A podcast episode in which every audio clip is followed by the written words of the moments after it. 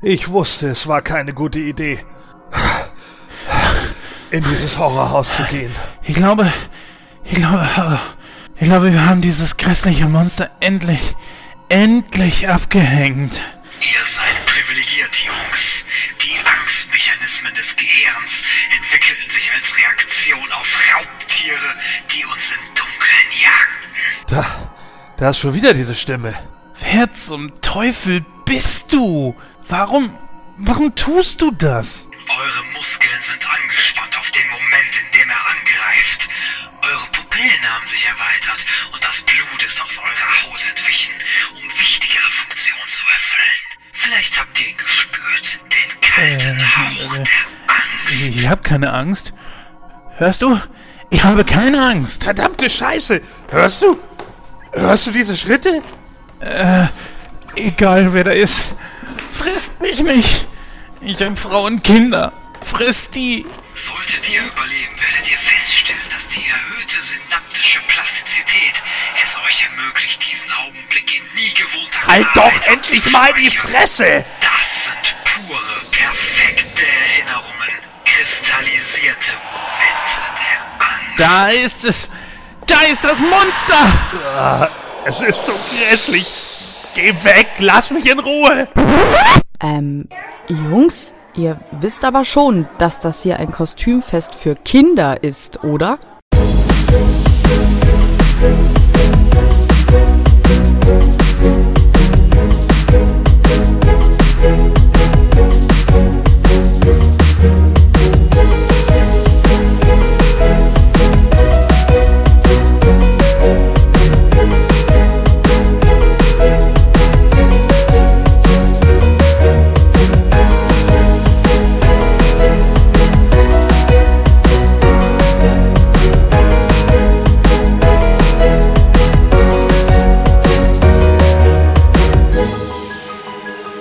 Und herzlich willkommen zu der 43. Ausgabe von Nightcrow. Ich bin der Christoph und bei mir im Studio sind auch wieder Jens und Gordon anwesend. Hallo Jungs.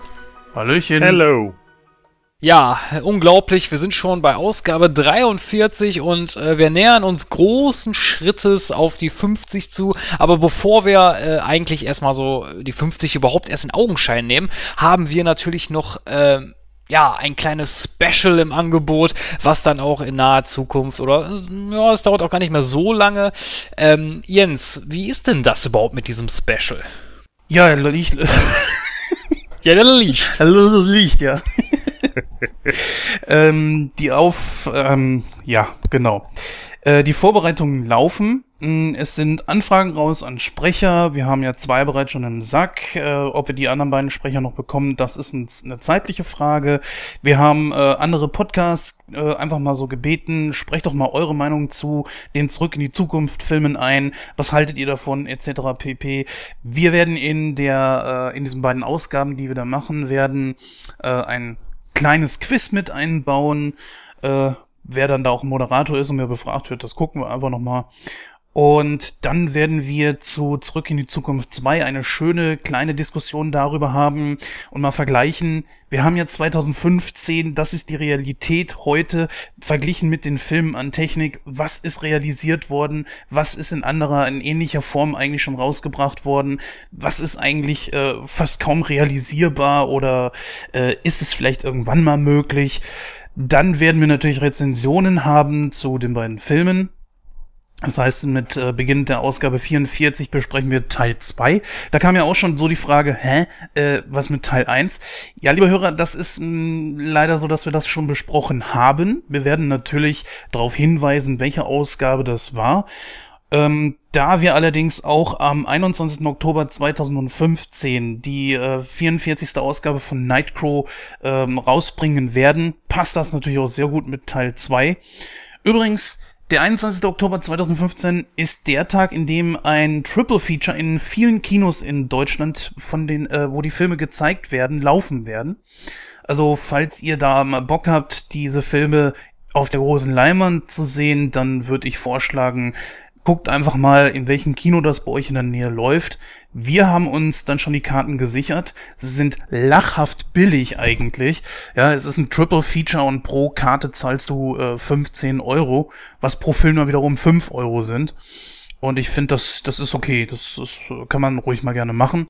Ja, dann werden wir natürlich noch, äh, das wurde ja in der letzten Ausgabe schon mal wieder gefragt, ich glaube von einer Bekannten von dir, äh, bezüglich eines Gewinnspiels. Da wird auch endlich mal wieder ein Gewinnspiel laufen.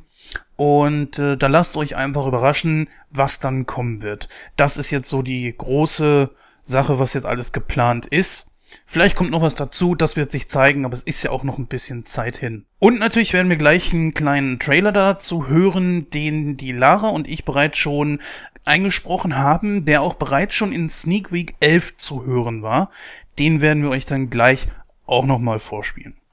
Genau, der 21. Oktober 2015, der Jens hat es gerade gesagt, ein historisches Datum und im Zeitalter der so äh, Social Medias kann man da natürlich so ein paar nette Sachen machen, nämlich Gruppen bilden, Feiern veranstalten und eigentlich alle Menschen, mit denen man vernetzt ist, zu diesen Feiern einladen. Worauf will ich jetzt hinaus? Nämlich auf die sogenannte Willkommensparty für Marty McFly. Gordon, nimmst du an so einer Willkommensparty teil? Ähm, also hier auf der Insel auf Sylt gibt es tatsächlich zwei Partys dazu. Einmal eine in einem Kino und eine in einer Bar. Äh, wir wollen natürlich dann auch die drei Filme ganz gerne im Kino gucken. In der Zeit habe ich auch gerade Urlaub. Das bietet sich also an kann dann also diese lange Nacht irgendwie mitmachen und würde danach dann auch noch in unsere Kneipe gehen, weil das eine unserer Stammkneipen ist. Also ja, ich werde das natürlich feiern. Jens, wie sieht es mit dir aus? Ja, also wenn man eine Welcome Party damit, also wenn man das so sieht, dass äh, so eine, die sich die drei Filme im Kino angucken, halt äh, eine Welcome Party ist, das wird ja bei uns noch nicht so genannt, dann feiere ich die natürlich. Wie gesagt, ich habe ja ein Ticket äh, ne, und da werde ich mir die Filme auf jeden Fall ansehen. Äh, hier in der Gegend habe ich leider davon noch gar nicht gehört. Ich glaube auch so, dass das ist eher was für unsere Generation ist. Ich habe jetzt zum Beispiel mal mit jemandem gesprochen, der ist Anfang 20, kann mit diesen Filmen eigentlich so gar nichts anfangen und äh, konnte dann auch überhaupt nichts dazu sagen. Hat wohl mal den äh, ersten und zweiten gesehen, aber auch nur so zur Hälfte und ja, ich glaube, das hat einfach irgendwie was auch mit der Generation zu tun. Wobei ich sagen muss, ich habe echt gedacht, diese Filme sind Evergreens. Bei jeder Generation und äh, ja, ich weiß nicht, woran es liegt. Ob es mittlerweile soweit ist, dass Teil 2 ja dadurch, äh, dass er jetzt eigentlich überholt ist bezüglich der Technik, dass er damit ad acta gelegt ist. Ich habe keine Ahnung. Was, was, wie stellt ihr euch das vor? Ja, ich würde jetzt nicht sagen, dass er Art Acta gelegt ist, aber kurz nochmal zu mir. Ich werde äh, an einer ähnlichen Feier teilnehmen, aber mehr so im privaten Kreis. Also das heißt, wir werden uns wahrscheinlich dann treffen und dann auch natürlich alle drei Filme uns ansehen. Und ich werde zwischendurch auch immer auf die Uhr gucken. Ja, Marty, bist du da? Na, ist er da? Ist er da? Ah, schade. Ja, ähm, nein, ähm, ja, aber um deine Frage zu beantworten, ähm, also ich weiß nicht, also ich kann, ich denke mir schon, dass es bestimmt auch Leute aus der jüngeren Generation gibt, die den Film oder oder die Filme wahrscheinlich kennen und die vielleicht auch gut finden. Ich habe da jetzt leider keinen Vergleich, äh, kann, kann da keinen Vergleich ziehen, weil ich jetzt keinen Jüngeren gefragt habe, außer vielleicht bei mir auf der Arbeit, die, die Auszubildenden, die kennen die Filme, finden die ganz gut, soweit ich weiß. Ähm, aber ich glaube jetzt nicht, dass die jetzt so darauf abgehen, ja, ist der 21. Oktober, äh, juhu, jetzt kommt Marty hier angedüst. Also das wohl eher nicht. Ich frage mich ja auch so auf diesen Partys, wie machen die das? Weil die kamen ja im zweiten Teil, wie, wie viel Uhr war das da? 15 Uhr? 16 Uhr? Ich habe keine Ahnung. Äh, da müsste man ja theoretisch eigentlich schon irgendwo um 12 Uhr anfangen zu feiern. So genau halte ich da persönlich das zum Beispiel nicht. Also mir reichen eigentlich die drei Filme im Kino und damit soll es dann auch gut sein. Ich habe die Filme ja auch noch zu, äh, zu Hause hier auf Blu-ray-Disc und ich kann sie ja eigentlich sehen, wann ich will. Was ich jetzt auch vor kurzem erst gemacht habe, habe mir den ersten nochmal angesehen, der eigentlich großartig ist. Außerdem müssen wir da natürlich auch mit berechnen, dass es in den USA verschiedene Zeitzonen gibt. Ne? Man muss dann halt tatsächlich gucken, in welcher Zeitzone und zu welcher Uhrzeit Marty tatsächlich bei uns auftauchen würde. Ja, mich würde auch mal so interessieren, ob vielleicht irgendwie Michael J. Fox und Christopher Lloyd, der ja auch schon weit über 70 ist, glaube ich, ob die da vielleicht irgendwie was machen oder so. Ich weiß ja nicht, wie das äh, bei denen ist.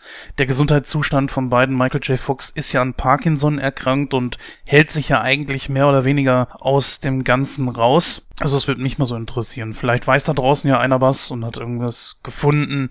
Das könnt ihr uns ja dann gerne mal äh, mitteilen über nightcrow.de oder info at nightcrow.de ja, oder die ganzen Social Medias, ihr kennt das ja mittlerweile. Genau, und das ist auch schon eine gute Überleitung von Jens, denn äh, wir haben ein paar Fragen gestellt bekommen. Ja, tatsächlich, wir haben ein paar Fragen bekommen und ähm, die Frage geht auch eigentlich direkt an den Jens. Und zwar möchte gerne unser Zuhörer, der Thomas, wissen, äh, wie wir das denn alles so managen. Also beziehungsweise wie wir denn mit Nightcrow aufnehmen. Jens, du bist ja unser Cutter. Kannst du dazu mal dem Thomas ein bisschen helfen?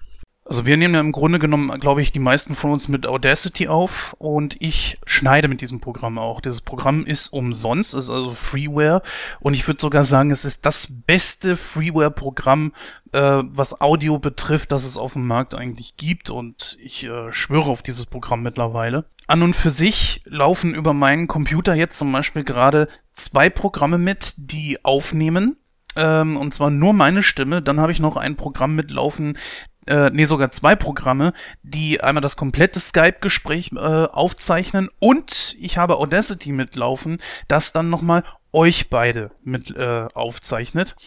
Und dann nehmen sowohl Gordon als auch der Christoph jeweils dann noch einzeln zu Hause auf und schicken mir dann die Spuren zu, die ich dann zu Hause übereinander lege und dann natürlich auch schneide und später dann abmische. Ich sehe das schon kommen, weil jetzt Jens so viele Programme auf hat, kackt gleich sein gesamter Computer ab und dann sind alle drei Programme aus. ja. Ja, Qualität hat eben seinen Preis. Ja, ich, ich gehe da eben auf, versuche auf Nummer sicher zu gehen, weil wir das ja auch schon zwei, dreimal hatten, dass so eine ganze Aufnahme wegen einer fehlenden Spur dann Fratze war und wir alles neu machen mussten. Das ist natürlich dann auch echt ärgerlich, ne? Erstmal musst du den ganzen Kram mal wieder neu machen. Zweitens ist eine Nachaufnahme nie so gut wie die erste Besprechung, finde ich. Äh, von daher finde ich das einfach besser. Ja, und dann haben wir noch eine zweite Frage bekommen, und zwar von dem Mustafa. Und der Mustafa möchte gerne wissen, ähm, wie das denn so ist, ob man sich denn auch als Gast bei uns bewerben könnte. Ja, da kann ich dir nur sagen, äh, wenn du mal mit uns zusammen talken möchtest, dann kannst du das natürlich gerne tun. Du kannst dich gerne bei uns bewerben. Äh, schreib uns am besten eine E-Mail an info at nightcrow.de.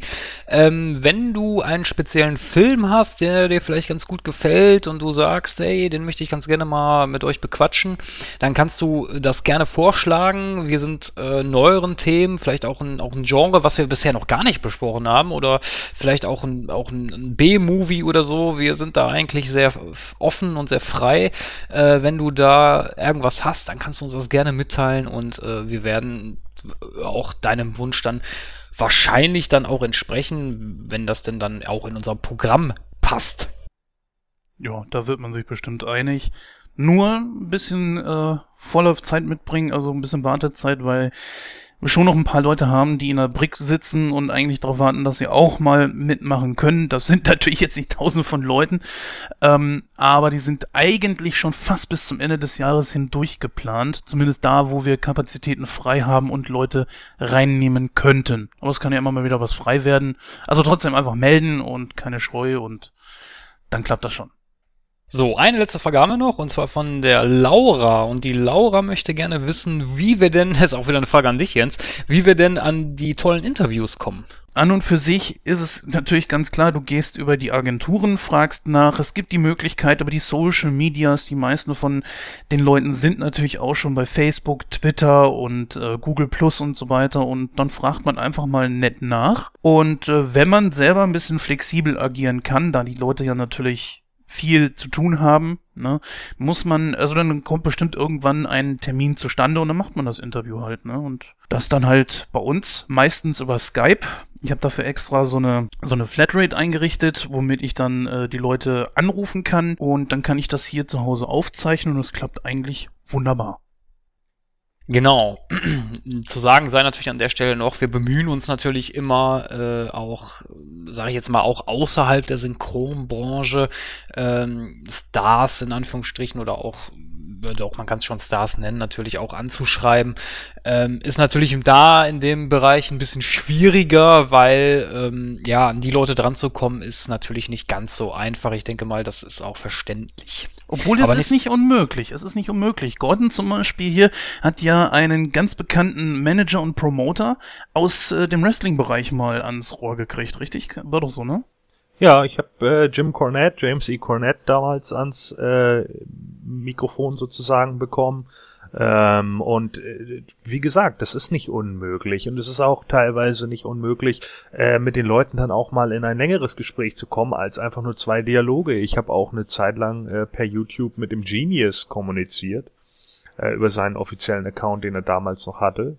Ähm, und das ist schon machbar. Es gibt schon Leute, die eben antworten und die auch Lust haben, mal was äh, zu sagen für ihre Fans und nicht jeder immer automatisch gleich eine riesen Gage irgendwie haben will. Das kommt halt immer drauf an. Es gibt ja auch Leute, die ihre Autogramme for free geben und bei anderen musst du dafür bezahlen. Stimmt, ja. Stimmt, das Interview kann man sich auch auf deinem YouTube-Kanal ansehen, äh, anhören oder anhören vielmehr, ne? So ist es. Ja, den haben wir ja auch verlinkt beim letzten Mal schon. Ich kann es gerne nochmal in die Chronotes setzen für diese Ausgabe, ist kein Problem.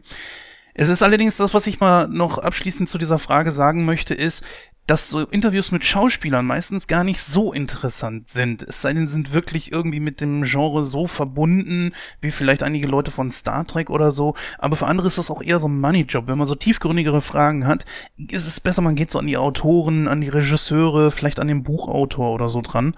Und die können einem dann auch die, naja, so viel berühmt-berüchtigten Nerd-Fragen dann auch eher beantworten als ein Schauspieler. Genau, richtig. Also, das waren soweit die Fragen, die bei uns eingegangen sind die Woche. Ähm, wenn ihr noch irgendetwas wissen wollt, wir sind natürlich immer begierig auf Feedback und wenn ihr Fragen habt, dann könnt ihr die gerne stellen. Der Jens hat es vorhin auch schon gesagt. Nutzt dafür am besten die Social Medias oder schreibt uns eine E-Mail an info@nightcrow.de.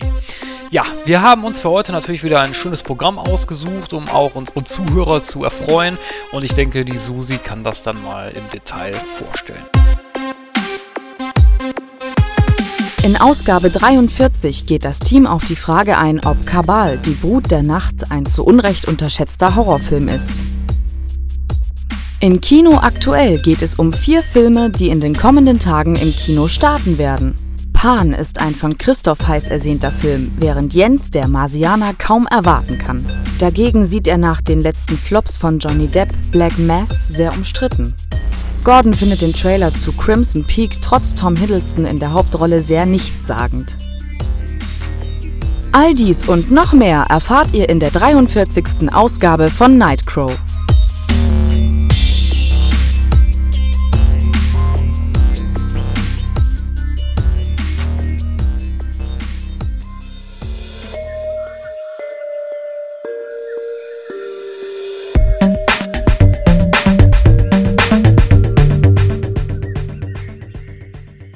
Ja, vielen herzlichen Dank, Susi. Und wir kommen auch jetzt schon sofort zu unserer Rezension. Also heute mal eine etwas andere Reihenfolge als gewohnt, denn wir haben uns einen Horrorfilm ausgesucht und zwar Kabal.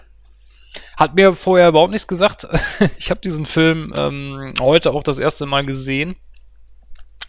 Aber dazu später mehr. Worum geht es denn in Kabal, Jens? Ja, da haben wir Aaron Bone und dieser leidet an Albträumen. Und zwar träumt er da von einem Friedhof und äh, unter diesem Friedhof ist wohl die Stadt Midian, wo halt nur Freaks und Monster dann eigentlich Zutritt haben. Da er diese Träume loswerden will, sucht er dann so einen Psychologen auf, und zwar Dr. Decker, was auch so ein hinterlistiger Vogel ist, das weiß aber Boone zu dem Zeitpunkt noch nicht. Äh, ja, dieser führt schon länger nämlich selbst Krieg gegen, ja, in seinen Augen Dreck und Schmutz, der seine Erde bewohnt. Ja, und meistens werden dabei aber auch kleine Kinder und Familien ausradiert. Das ist dem aber voll, vollkommen egal. Und als Aaron, ähm, also Aaron Bone bei ihm dann auftaucht, sieht er da die Chance, alles dem in die Schuhe zu schieben. Außerdem hat es schon lange auf die Brut von Midian abgesehen und äh, so stellt er dann Aaron eine Falle und lässt diesen dann halt von dem von der Polizei erschießen, ja, jedoch nicht ohne sich vorher die Stadt aus Aarons Träumen zeigen zu lassen. Jetzt soll er der Brut äh, der Nacht äh, soll es dann an den Kragen gehen. Decker hat äh, sich doch da ein bisschen verrechnet, denn äh, der tote Aaron hat äh, sich den Monstern angeschlossen und er hat die Monster dann auch schon gewarnt. Ja, und diese rüsten nun gegen Decker zum Krieg, wo es dann schlussendlich um Medien gehen soll. Ja, genau richtig. Also das mal so ganz kurz die Rahmenhandlung. Ähm, der Film ist natürlich äh, aus den USA, also aus den aus USA. Äh, Originalsprache ist Englisch. Erscheinungsjahr war 1990. Länge des Films ist etwa 97 Minuten und äh, freigegeben ist er ab 18 Jahren. Äh, Regie führte Cliff Barker und die Musik, wer sollte es auch anderes sein, ist natürlich Danny Elfman. In den Hauptrollen haben wir Craig Sheffer, der spielt Aaron Bone. Äh, Anne Bobby, die sagt mir überhaupt nichts, äh, die spielt Laurie und äh, David Kronberg, der spielt quasi den Antagonisten, nämlich Dr. Decker. Genau, der ist ja normalerweise eigentlich Regisseur, ne? Also der ist gar nicht so äh, im schauspielerischen Bereich, sondern eher äh, als Regisseur unterwegs, glaube ich. Richtig, also ähm, ich meine auch, dass er mehr Regisseur ist. Ich habe da aber nicht so viele Infos zu, aber ich glaube, Gordon weiß das ein bisschen besser, oder?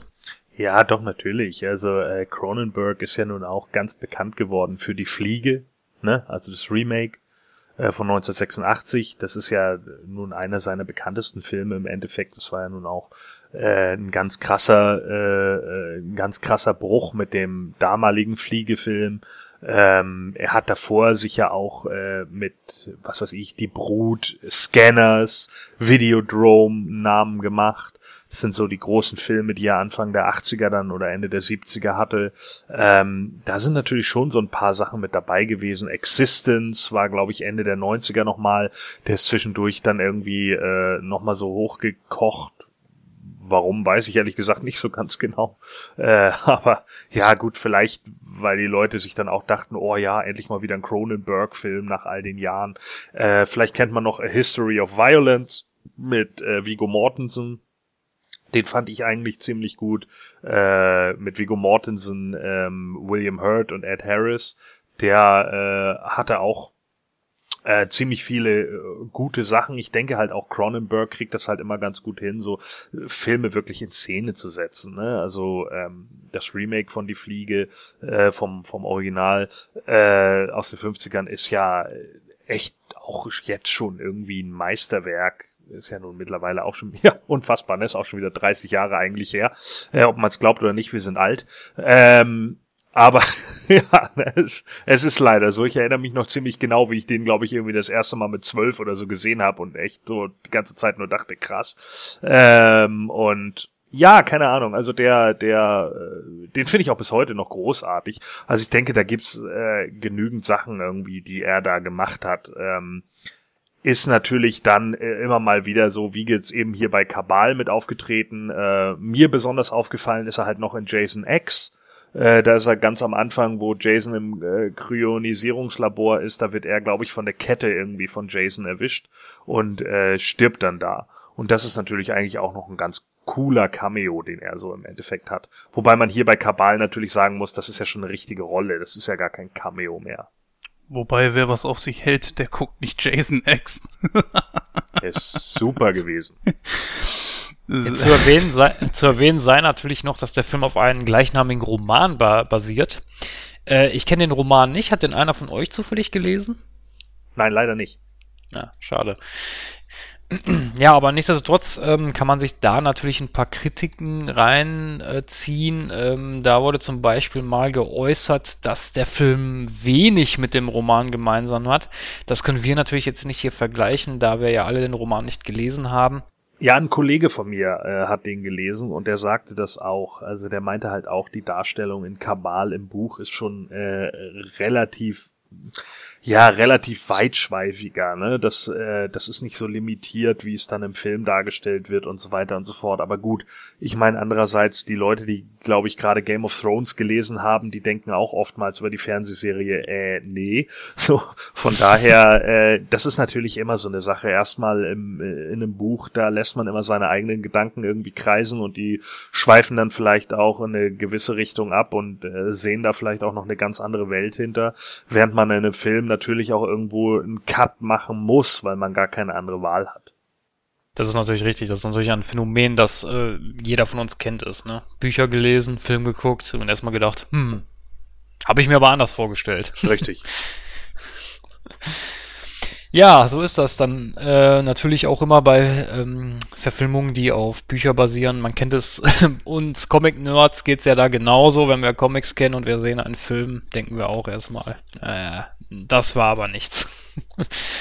Ja, aber der Film beginnt natürlich schon etwas kurios, nämlich, ähm, dass Aaron von Albträumen geplagt wird und man sieht da auch schon direkt ein paar dieser Monster, die in seinem Traum erschienen sind. Ich muss da sagen, bei der Anfangsszene, das erste, was mir so durch den Kopf gegangen ist, ist erstmal, oder beziehungsweise sind mir erstmal die Kostüme, beziehungsweise die Maskenbilder, haben da wirklich einen verdammt guten Job gemacht, muss ich sagen. Oh ja, das ist mir auch sofort aufgefallen. Ja, also äh, klar, in, in dem Moment denkt man sich natürlich schon, als dieser Schriftzug dann irgendwie längs fährt, so, ja, oh, okay, man weiß im Endeffekt irgendwie, was wahrscheinlich so auf einen zukommt. Ähm, ich erinnere mich halt damals, ähm, wurden einige von diesen Figuren, zum Beispiel dieser Halbmondmann und so, die sind relativ häufig irgendwie beworben worden in äh, diversen Horrorzeitschriften für gutes Make-up und Maskenbilder und hast nicht gesehen. Es gab damals, äh, ich weiß nicht, wer von euch ein Amiga 500 von Commodore gehabt hat. Aber auf dem Amiga 500 gab es zum Beispiel so äh, Grafik Disketten damals, ja, dreieinhalb Zoll Disketten.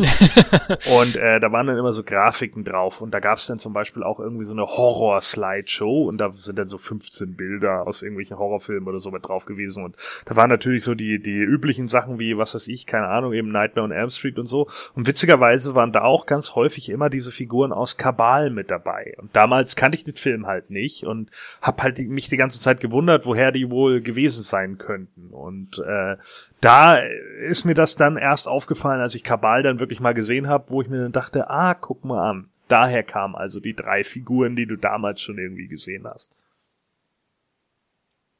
Ja, die nächste Szene, die eigentlich nach dieser Traumsequenz direkt erscheint, ist äh, ja, eigentlich schon ein bisschen krass. Nämlich man sieht eine Familie, die zusammen äh, vom Fernseher sitzt und ähm, das Kind wird dann wohl irgendwie wach und sagt seiner Mutter noch irgendwie, ja, ich habe einen schwarzen Mann gesehen und äh, die Mutter hält das aber allerdings für einen Traum und sagt, ja, geh wieder ins Bett und äh, ich komme dann gleich nochmal na äh, nach und sag gute Nacht. Äh, dann erscheint auch schon eine recht äh, kuriose Gestalt, die ähm, ja die Eltern dann natürlich tötet und äh, wahrscheinlich dann auch das Kind. Das sieht man halt nicht, wie das Kind getötet wird. Man sieht aber schon explizit, wie ähm, dem Vater wird die Kehle aufgeschlitzt und äh, die Mutter kriegt, glaube ich, äh, auch ein Messer in den Hals gerammt. Ähm, man weiß natürlich nicht so genau, worum es da geht. Ähm, man, man denkt halt erstmal nur, ja, typischer Horrorfilm, da ist halt eine kuriose Gestalt und die metzelt einem nach den anderen ab. Ähm, ich persönlich fand diese Szene aber sehr gut gemacht, muss ich sagen. Ähm, es war schon also ich fand sie schon ein bisschen krass, ehrlich gesagt. Vor allen Dingen, wenn, immer wenn Kinder damit bei sind, ist das ja sowieso immer so, so, eine, so eine Geschichte. Ähm, ja, wie fandet ihr die Szene? Sehr cool. Erinnerte sich so richtig schön an diese alten Slasher-Filme. In der erst, Im ersten Moment war mir jetzt auch nicht so richtig klar, war, ist das jetzt einer von diesen Monstern oder was ist dann da los? Bis ich dann erstmal den ersten Shot hatte, der direkt auf die Maske drauf ging und dann war es mir klar. Und doch, also ich dachte zwar, es ist zwar irgendwie ein bisschen sehr abgekupfert von irgendwas, was mir zu dem Zeitpunkt nicht einfiel, aber ähm, ich fand ich in Ordnung. Gut, dass da natürlich ein Kind mit bei ist, erhöht dann natürlich auch den dramatischen Effekt. Ja, äh, wenn du jetzt im Kino sitzt und guckst dir irgendeinen Film an und zwei Erwachsene, die du gar nicht kennst, werden abgeschlachtet, ja, okay, hm, aber ist dann auch nicht so dramatisch. Kommt dann ein Kind mit dabei, dann ist das Ganze schon ein bisschen was anderes. Und äh, deswegen fand ich das auch in Ordnung. Immerhin ist es ein Horrorfilm, ja, und hier kein äh, Urlaubsvideo aus dem letzten Besuch im Streichelzoo. Ne? Wobei man, man muss hier natürlich fairerweise sagen, das Kind wird im Off gekillt, ne? Also es ja. ist jetzt, es ist nicht so, dass wir das jetzt hier irgendwie on camera oder so sehen. Also da wahrt man dann doch irgendwie immer noch den in Anführungsstrichen guten Ton äh, des, des Horrorfilms oder des hier noch irgendwie vermeintlichen Thrillers, weil man also ich finde, bis hierhin, zwar mit der ersten Sequenz klar, aber die wird ja deutlich als Albtraum deklariert, als der Hauptcharakter aufwacht. Bis hierhin könnte man sich ganz klar in einem Thriller wähnen. Das stimmt, da hast du recht. Also es wird am Anfang nicht so klar, dass es ein Horrorfilm ist. Da hast du recht. Na? Vor allen Dingen, weil man ja auch dann, Jens hat es gerade ja auch schon gesagt, weil ja dann die Kamera auch auf die Maske zoomt und man sieht ja, dass es halt nur eine Maske ist, die der Killer aufhat. Da hast ja. du völlig recht. Ich musste, ich muss sagen, ich als, ich als DC-Fan muss sagen, äh, irgendwie hat mich das an Scarecrow erinnert. Ich weiß nicht wieso. Ja, absolut. Ja, ja natürlich. Doch. Ja, doch. danke, ja. Christoph. Ja, natürlich. Scarecrow. Daran hat mich das die ganze Zeit erinnert. Diese schlechte Nolan-Maske, ja. Ja, genau. Dieser schlechte, ja, ja, dieser schlechte also. Nolan-Scarecrow, genau. Im, im Ernst, ja, richtig. An den hat mich das erinnert. Jetzt, jetzt weiß ich wieder. Entschuldigung, Gorn, ich habe dich unterbrochen. Nee, alles gut. Ja, dann geht es weiter in der Story, nämlich mit dem Hauptprotagonisten. Der sitzt dann halt bei seinem Psychologen, dem Herrn Dr. Decker, und erzählt ihm halt von seinen, von seinen, ja, von seinen Albträumen. Und äh, der Doktor will ihm dann aber äh, weismachen, dass das, ja, dass das halt, äh, dass er sich das halt alles nur einredet und äh, damit er halt auch wieder zur Ruhe kommt, in Anführungsstrichen, verschreibt er ihm so eine Art Droge oder so ein Halluzinogen. Wo wir wieder bei Scarecrow sind, komisch, ne? ja, aber da merkt man aber auch schon so irgendwo, dass der Doktor eng. Ja, also mir war da schon irgendwie so ein bisschen klar, okay, so ganz äh, geheuer ist mir der Typ auch nicht. Ja, man hat tatsächlich nicht lange damit gefackelt, den Leuten, also dem Zuschauer, äh, man hat gar nicht versucht zu verheimlichen, dass er es ist. Ehrlich gesagt hat's man, äh, hat's man. Ehrlich gesagt hat man es auch gar nicht gebraucht, weil äh, das einfach Teil der Geschichte ist, dass man äh, weiß, wer der, der im Anführungsstrichen wirkliche Böse ist. Ja, da kommen wir ja gleich noch drauf. Von wegen, kommt sicher eine Diskussion von wegen gut, böse, nicht böse, wer ist gut, wer ist böse. Ähm, man hat äh, hier tatsächlich ganz schnell raus, wer er ist, was er ist, was er vorhat. Und das finde ich auch okay, wenn man sich den weiteren Verlauf des Films anguckt. Was ich allerdings sagen muss zu Aaron Boone, vielleicht wird Gordon mir da irgendwie recht geben können. Im späteren Verlauf setzt er auch noch seine Maske auf, hat diese Lederjacke an und dann erinnerte er mich unglaublich an Johnny B. Bad aus, äh, aus ähm, Die Spezialisten unterwegs. Kennst du die Serie noch? Äh, ja die Spezialisten unterwegs kenne ich noch. Äh, Misfits in Action. Misfits, genau, Misfits. Misfits of Science war das, nicht Action. Ja, ja, genau, genau. Ja. Und da, da ist ja dieser Typ, dieser Johnny B. Bad, der ähm, so Blitze schießen konnte und so wahnsinnig schnell laufen. B-Man. B-Man, genau, ja, genau. Ja. Und äh, der sah genauso aus. Ich hatte erst überlegt, so, hä? Ist der das oder so? Und dann habe ich mal gegoogelt, nee, er ist es nicht. Nee, das ist Mark Thomas Miller gewesen. Genau, der hat ja leider nicht so eine große Karriere gehabt. Nee. Aber an den hat mich der erstmal erinnert. Und ähm, mir war auch von vornherein klar, äh, dass das jetzt kein Beruhigungsmittel ist, was der Boone da gibt. Und vor allen Dingen finde ich sehr äh, fragwürdig, wie schnell Boone sich das Zeug reingekloppt hat. Was? Ein Antidepressivum? Gib mal her. Einfach rein und fertig. Ja, man merkt es ja auch daran, dass er halt danach auch äh, ja, die Halluzinationen setzen ja dann ein und dann läuft er ja vor einem LKW und wird er dann ins Krankenhaus eingeliefert. Ja, aber das ist ja auch so die große Frage. Äh, diese Pillen oder was er da hatte, das, das waren ja verschreibungspflichtige Sachen und er sagt dann, äh, er hat die Sachen von, er hat die Pillen von seinem Psycho, äh, Psychiater, Psychologe, wie auch immer. Und die Polizei geht dem gar nicht nach so richtig. Zwar wird der Doktor dann dazu befragt, er kann sich aber wunderbar aus der ganzen Geschichte rausreden. Äh, aber die Bullen gehen da gar nicht mehr so richtig hinterher, oder habt ihr das anders empfunden? Nö, aber darum geht's ja in dem Film auch nicht. Also äh, das, das ist ja genau der Punkt. Natürlich hat der Film hier auch äh, nicht den Anklang, jetzt irgendwie eine Law and Order Folge zu sein, bei der es darum geht, wie die Polizeiarbeit funktioniert, sondern hier geht es darum, den Protagonisten in die Szene zu setzen und äh, zu zeigen, dass der Bad Guy eben wirklich böse ist, weil er halt einfach intelligent ist, ja. Und so natürlich natürlich klar machen kann, tut mir leid, ich bin Psychiater, äh, der Typ kriegt von mir starke Medikation, weil der Halluzinationen hat, äh, der bringt Leute um. Ja, oder ich kann es nicht ausschließen, dass er Leute umbringt. So nach dem Motto. Also, äh, das ist natürlich schon ein gezielter Versuch, ihn jetzt hier in die äh, Bredouille zu bringen. Und sich sozusagen aus dem Schussfeld. Ja, richtig. Das ist eigentlich äh, ein recht cleverer Moment von dem, von dem Doktor, weil, ne, wenn man mal, wir, wissen ja, er ist eigentlich der Antagonist in, de, in dem Film und ähm, er dreht das Ganze aber so, dass er halt den, den eigentlich vermeintlichen Helden der Story, sage ich jetzt mal, sein, sein, sein Tun auf ihn transferiert. Und das finde ich eigentlich gut gemacht für den Film. Also für, für einen typischen Horrorfilm finde ich das schon viel an Handlung, muss ich ganz ehrlich sagen. Ja. Allerdings finde ich die nächste kommende Szene wirklich sehr, sehr krass. Das war mit so die, ich sag mal, schrecklichste Szene in dem Film überhaupt. Und zwar als dieser andere Typ da sich die Haut vom Kopf gerissen hat. Ja. Super Effekt, ne? War wirklich genial. Also ich, ähm, bis zu dem Zeitpunkt war das Ganze für mich so ein bisschen fragwürdig noch so. Naja, Horror. Gut, die Masken am Anfang ähm, von den ganzen Monstern in diesem Albtraum, okay, die waren super, auch kein Problem, aber so wirklich Horror war das jetzt nicht.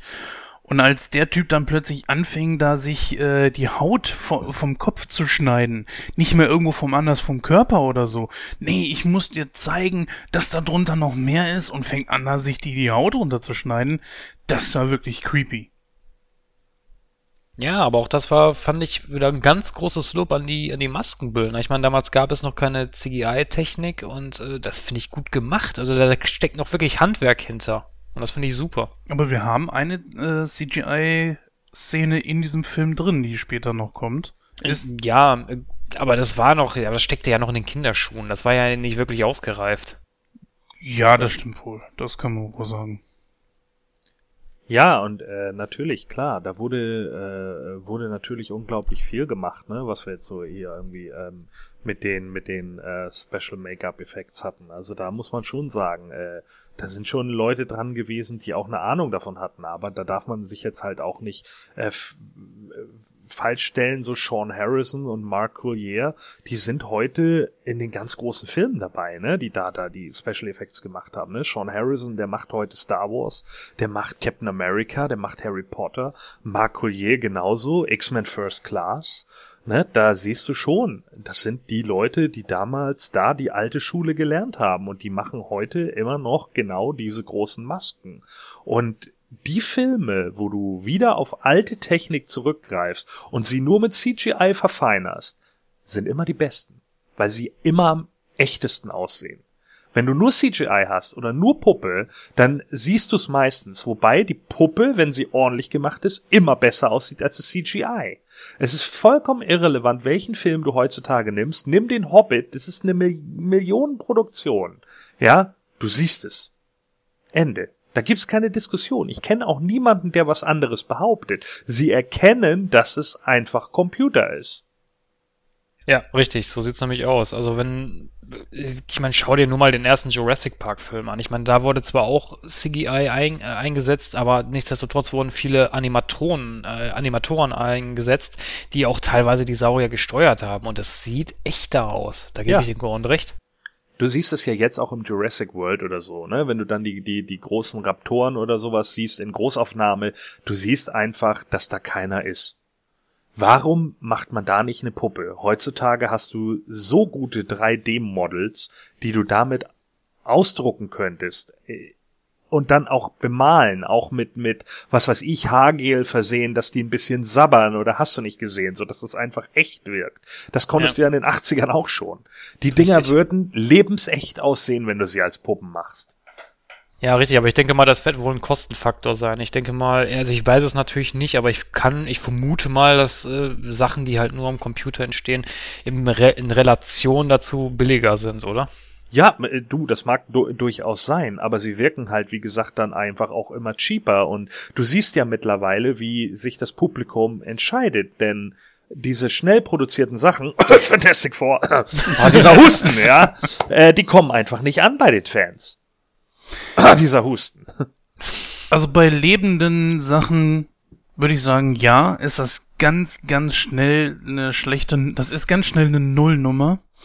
Aber man muss schon sagen, so tote Objekte ist es ganz schwierig zu unterscheiden. Gucken wir uns nur mal an Titanic. Die, dieses Schiff war ja nie im offenen Meer, das war ja nur in einem Becken, ja. Und wenn du es drumrum, wenn du drumrum filmst, also wo die Kamera mal um äh, die Titanic zum Beispiel rumging, dieses Wasser war nur animiert, du hast das nicht gesehen. Genauso wie in nur noch 60 Sekunden mit Nicolas Cage, wo dieser Wagen da diese, diese, diesen riesen Sprung macht, das ist komplett aus dem Computer.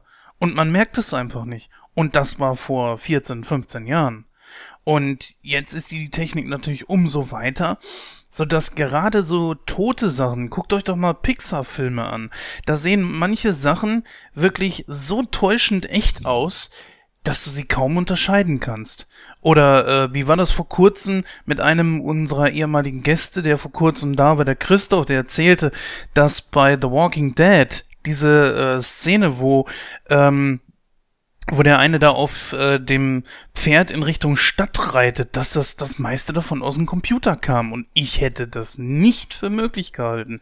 Ich habe den Unterschied nicht gesehen. Und ich habe nur bei Gott keinen schlechten Fernseher. Naja, ich meine, äh, tote Sachen ist ja auch immer so eine Sache. Ne? Also, oh, Mensch, see what I did there. ähm, nein, aber die, die, die, ne, darum ging es mir ja. Es ging mir ja im Endeffekt eigentlich um lebende Sachen. Ja, es ging mir ja darum, dass du irgendwelche Monster hast, dass du Aliens hast, wie auch immer. Und gerade bei den Viechern, die sich irgendwie bewegen oder so, da erkennst du es halt. Natürlich, wenn du jetzt irgendwie einen statischen Hintergrund oder so hast, äh, bei Ant-Man, dass das eine ähm, Waschbecken, dass sie da irgendwie komplett am, am Computer gemacht haben, klar. Das sieht dann echt aus. Das sind glatte Flächen und das kannst du dann irgendwie so rüberbringen mit einer Spiegeltechnik, dass das wirklich komplett echt aussieht. Das hast du ja auch schon in heutigen Videospielen. Ne? Aber so Dinge wie, was weiß ich, Blätter, Dinge wie Haar, ja, Haar ist ganz schlimm. Also Haare, Fell, sowas, das kriegen die einfach nicht hin, weil dieser Glanz, der da drinnen hängt, der funktioniert einfach am PC nicht. Da, da erkennst du halt einfach, dass es nicht echt ist. Ja, da, also sehe ich aus. Also bei anorganischen Sachen, klar, du kriegst es perfekt hin, natürlich, weil, weil die Dinge, wie Gordon es gerade schon gesagt hat, es hat eine glatte Oberfläche, es bewegt sich nicht. Und bei organischem Material, natürlich, klar, da ist es immer besser, wenn du da was Lebendes hast oder was Hergestelltes, ne, was halt auch den Anschein erweckt, dass es echt aussieht. Und äh, Sachen, die halt nur am PC entstehen, klar, man merkt das sofort, das ist richtig.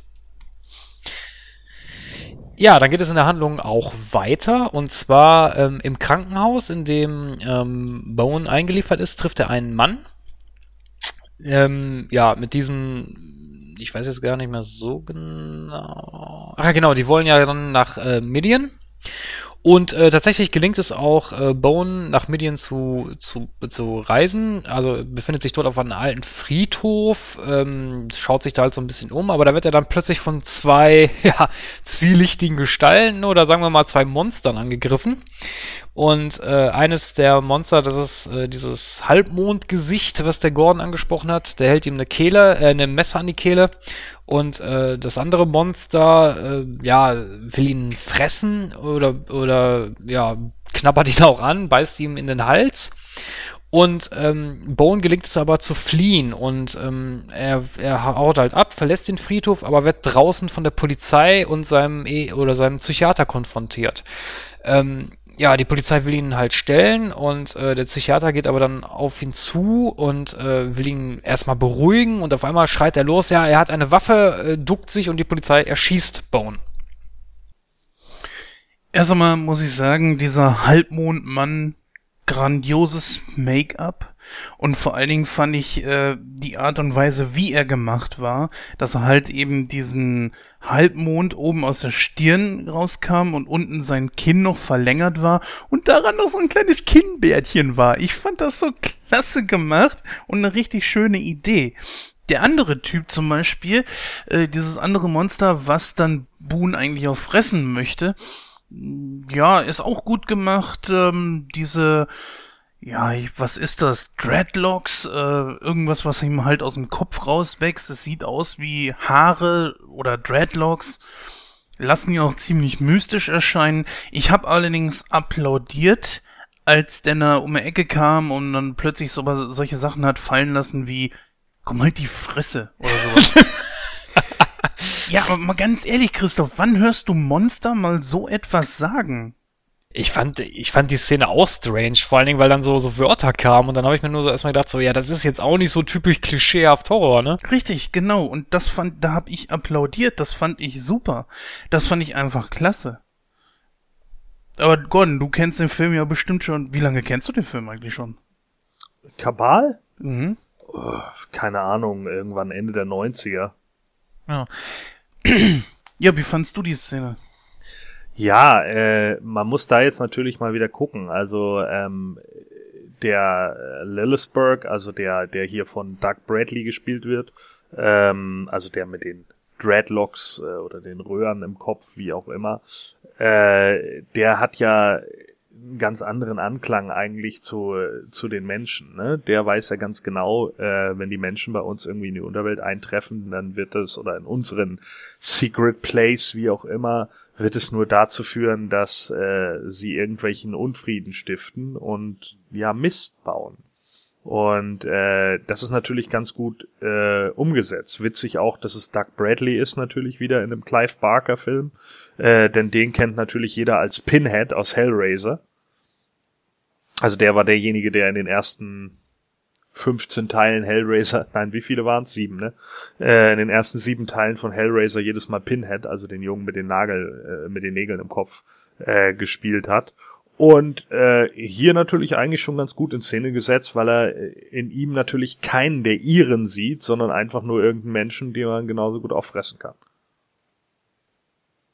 Ja, richtig. Also ich fand die, ich fand den, ähm, den Typen sowieso ein bisschen strange äh, am Anfang. Also hinterher dann auch, weil ich hatte, ich hatte da nicht so, also man wurde, es wurde nicht so genau klar, was der eigentlich will, der Junge, weil aber da kommen wir später noch drauf zu, aber ich nehme das mal vorweg, weil in der Szene kommt er eigentlich schon so ein bisschen böse rüber, sag ich mal. Aber in der nächsten Szene, also wo, wo sie dann halt in, auch in der Unterwelt ist, kam der mir dann schon wieder so lieb rüber. Und da habe ich mir, da, also man, es wurde nicht so genau klar, was der eigentlich für eine Rolle spielt.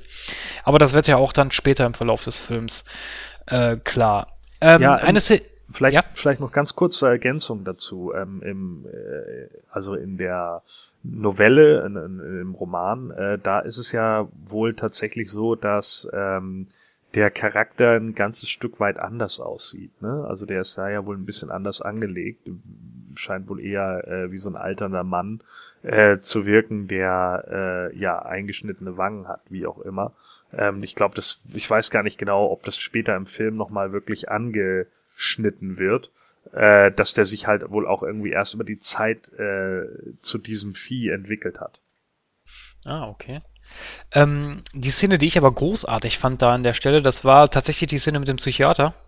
Weil man da halt auch das, was Gorn angesprochen hat, nämlich so merkt, so, so diese dämonische Intelligenz, sage ich jetzt mal, die der Charakter aufweist. Nämlich ähm, da an dem Punkt habe ich mir gedacht, so erstmal so, okay, warum will der denn äh, den Bone äh, da umbringen oder loswerden, das habe ich nicht so ganz, äh, also es war, es war mir nicht sofort klar, weil äh, es wird natürlich später klar, aber da an der Stelle, das fand ich gut gemacht, dass er sich dann da hinstellt, mal, weil man denkt ja erstmal so, okay, was passiert da in der Szene? Ich habe mir erst gedacht so, ja, gut, okay, der will ihm halt Morde anhängen oder er vermutet wahrscheinlich, dass, dass ähm, der Hauptdarsteller ähm, dass er keine Albträume hat, sondern dass er die Morde wohl wirklich begangen hat. Ich habe erst gedacht, er will wirklich helfen und dann stellt er sich dann dahin und sagt, ja, er hat eine Waffe, er schießt ihn, obwohl er ja keine Waffe hatte. Aber das fand ich gut gemacht, die Szene. Ja, genau. Ne, und warte mal, da fällt mir übrigens gerade mal auf, ich habe gerade Blödsinn erzählt. Äh, Doug Bradley ist natürlich der, der Leader von den Jungs unten. Das ist der alte Mann. Äh, der, der hier vorne steht, das ist wieder ein anderer. Ah, naja, egal. Das jetzt alles rauszuschneiden würde zu lange dauern, also ich korrigiere das jetzt einfach so. Doug Bradley kommt erst später im Film. Ich weiß dann darauf hin, wenn es soweit ist. Aber auf jeden Fall ist es Pinhead aus, aus Hellraiser.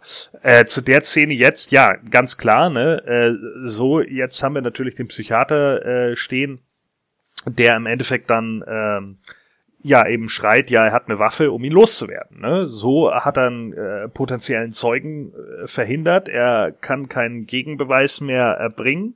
Äh, der Typ wird erschossen. Der Polizist merkt, äh, der hatte gar keine Waffe. Ja, was hätte ich machen sollen? Ne? Das war ja klar. Ja, man sieht den Handgriff oder so, hat er, glaube ich, gesagt. Ne? Genau. Oder, oder, oder, oder er hat den, die Hand in die, in die Tasche gesteckt. Genau. Deswegen, irgendwie so hat er das, glaube ich, äh, erklärt. Richtig. Dass die Polizei da mit Maschinengewehren um die Ecke kommt, ja, ist schon ein bisschen merkwürdig. Und dass sie einfach mal eben so zack losballern und äh, es reichen ja nicht zwei Schüsse. Nein, es müssten, weiß nicht, wie viele Kugeln die da in den reingeballert haben. Aber schon ein bisschen merkwürdig. Äh, das hätte ich ein bisschen anders gelöst und war ein bisschen unglaubwürdig. Trotzdem, natürlich äh, hätten sie ihn erschossen. Das musste ja laut Drehbuch auch so passieren. Gut, jetzt sind es ein paar Kugeln mehr geworden. ein paar viel mehr Kugeln, ja. Aber ist okay. So, ähm, ich finde das eigentlich ziemlich stark, wie die Szenen danach eigentlich äh, dargestellt wurden, von wegen, er hat keinen Puls. Er ist tot. Aber wie denn? Er lebt doch. Hä? Hm. Das ist ziemlich geil gemacht gewesen. Jetzt habe ich den Faden verloren. ja, Christoph, dann mach du mal weiter. Ja, nachdem ähm, Bone dann entschoss, erschossen wurde, wird er dann ins Krankenhaus oder beziehungsweise in die Leichenhalle gebracht. Ähm, und, warte mal, äh, der Typ heißt Boone. Boone. Ach, Boone. Wie komme ich jetzt auf Bone? Ja, egal. Weil die am Ende auch irgendwie in der deutschen, ah, du hast die deutsche Synchro geguckt, ne? ja, ja. Hm, da fangen die plötzlich auch an, von Bone, äh, von Boone bis hin zu Bone zu kommen. Okay. Boone, ja. Also nachdem Boone dann erschossen wurde, wird er ja in die Leichenhalle gebracht und äh, da finde ich auch so eine geile Szene, wo die, wo die ähm, Leichenbestatter ihn da unter oder die, der Gerichtsmediziner oder wer auch immer ihn da untersucht und äh, dann macht er das Licht so aus und so, ah, gute Nacht, ich gehe mal einen Kaffee trinken. auch wieder so, was? Äh, ja, ist natürlich super. Dann kommt natürlich der Arzt noch dazu so und äh, der hat da gar keinen Puls. Ach, tatsächlich. ah, ja. Ja, macht Sinn, dass eine Leiche keinen Puls hat. ja. aber die Szene, ähm, da kommt ja dann die Szene, wo er dann wieder quasi von den Toten aufersteht und das, das fand ich irgendwie so bescheuert. Dann sieht man nachher nur noch so ein eingeschlagenes Fenster und den blauen Himmel. Ich mir so gedacht habe, so, hm, okay. Ist der jetzt abgehauen? Wahrscheinlich. Naja, darum ging es ja, ne? Wahrscheinlich hatten sie jetzt einfach nicht den Stuntman, der da irgendwie direkt durchs Fenster springt oder sonst irgendwas. Deswegen haben sie es halt so äh, gefilmt, eben im Off, äh, dass er dann da abhaut. Also äh, fand die Szene jetzt äh, schon okay, wobei natürlich da auch so ein paar Szenen oder ein paar Momente dabei sind, wie eben, ne, die eben so ein bisschen goofy sind in dem Moment. Sah für mich im ersten Moment dann auch tatsächlich nach Low Budget aus. Erfüllt aber trotzdem seinen Zweck. Ja, man weiß, man weiß halt auch teilweise nicht, wie viel tatsächlich geschnitten wurde. Wir müssen immer davon ausgehen, Clive Barker hatte diesen Film auf über zwei Stunden angelegt. Ne, der Original, der Original Cut ist 124 Minuten lang. Und den Cut, den wir jetzt bekommen haben letzten Endes, ist 97 Minuten lang. Das ist schon ein Unterschied. Also wir müssen schon sagen, dass fast eine halbe Stunde Material hier fehlt. Wir wissen also nicht, wie viel da noch tatsächlich zum Beispiel im Krankenhaus irgendwie ankam. Damals war man nämlich gerade bei Horrorfilmen sehr oft der Meinung, nee, ein Horrorfilm, der über zwei Stunden geht, das guckt niemand. Ja, dabei kommt es natürlich immer drauf an, was man da für eine Geschichte erzählt. Ne? Wenn du jetzt eigentlich nur so einen typischen Splatter hast oder so, lohnt sich das natürlich auf keinen Fall. Es ist ja, glaube ich, was ich gelesen hatte, auch zum Beispiel ein, ein, äh, Gastauftritt von Susi Quattro der Schere zum Opfer gefallen, ne? Genau. Ja. Na, Und- und, und guck mal, es gab ja auch andere Filme, was weiß ich, wenn wir jetzt den 78er Dawn of the Dead nehmen. Der ist ja auch bis heute ein Klassiker. Ja, George A. Romeros äh, Dawn of the Dead, das ist ein Klassiker, das wird niemand bestreiten. Aber ganz ehrlich, wer mal den kompletten Director's Cut von 168 Minuten gesehen hat, der weiß, warum der Film gekürzt wurde. Ja, der ist eindeutig zu lang. Und da ist auch zu viel Scheiß drin. So, Romero war dann halt der Meinung, ja, mit den Extraszenen drücke ich noch ein bisschen mehr die zwischenmenschliche Komponente aus und man zeigt irgendwie, wie die besser zusammenarbeiten und hast nicht gesehen so. Und äh, wie sich Sachen hochschaukeln. Aber das war einfach too much und das passte dann nicht und der wurde auch rapide runtergekürzt. Ja, ich muss sagen, dass mir Boone schon ein bisschen fremd blieb den ganzen Film über. Ganz besonders äh, zwischen dem Anfang und bis er dann selber zum Monster wurde. Da hätte ich gerne ein bisschen mehr von ihm erfahren. Außer seine Beziehungen zu Laurie, au- außer das, was wir jetzt so am Anfang sehen, wo die da so ein bisschen rummachen am Anfang und so. Das war mir tatsächlich auch wirklich ein bisschen zu wenig. Aber ich glaube, dass man mittlerweile ja den ganzen Cut äh, sehen kann, ne? Den, den Original-Cut. Ja, also äh, es ist, glaube ich, mittlerweile so, da bin ich aber nicht hundertprozentig sicher. Es ist angeblich irgendwann mal ein besonderer Cut rausgekommen vor ein paar Jahren. Äh, das war auch der Grund, warum ich nochmal wieder über den Film gestolpert bin. Ich weiß aber nicht, wie lang der ist. Der soll relativ lang sein, soweit ich mich erinnere. Ähm, ich weiß aber nicht genau, wann das war. Äh, das muss schon wieder ein paar Jahre her sein. Kann sein, dass es so 2011 Der geht- war. Der geht drei Stunden, der Cut. Das ist der Director's Cut, den du meinst. Ach so, okay. Hast du dann äh, mehr Infos gerade, oder? Ja, der wurde mal auf einer, äh, auf irgendeiner so einer besonderen Party, zu einer Halloween-Party oder so, wurde der mal vorgestellt. Ach so, okay. Das, das war 2012. Ja. Wo hast du das jetzt nachgelesen oder warst du auf dieser Party? Nein, ich war nicht auf dieser Party. Ich habe es, ich habe es tatsächlich nachgelesen. Ach so, alles klar. Ja, okay, also dann 2012, gut, habe ich mich um ein Jahr vertan.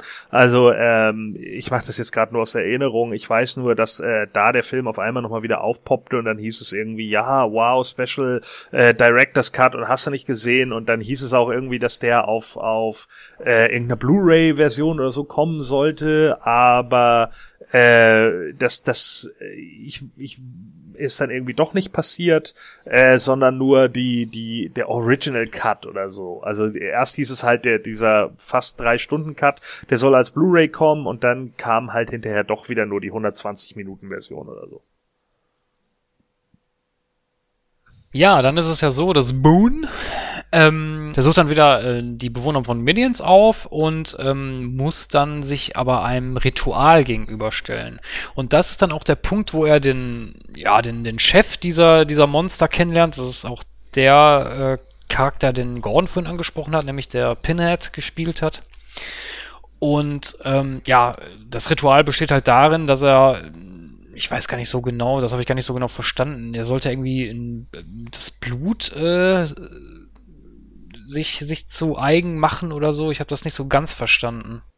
Kam bei mir ehrlich gesagt auch nicht so rüber. Vor allen Dingen, was das für eine komische Masse ist, in der der Typ seine Hand steckt und Boone dann auf die, die Brust, glaube ich, drückt oder so. Genau. Vielleicht kann Gordon da so ein bisschen Licht ins Dunkel bringen. Naja, also so hundertprozentig Licht ins Dunkel kann ich da nicht bringen. Das ist so ähnlich wahrscheinlich wie in dem Marvel-Film, wo sie da in diesem besonderen Wasser baden.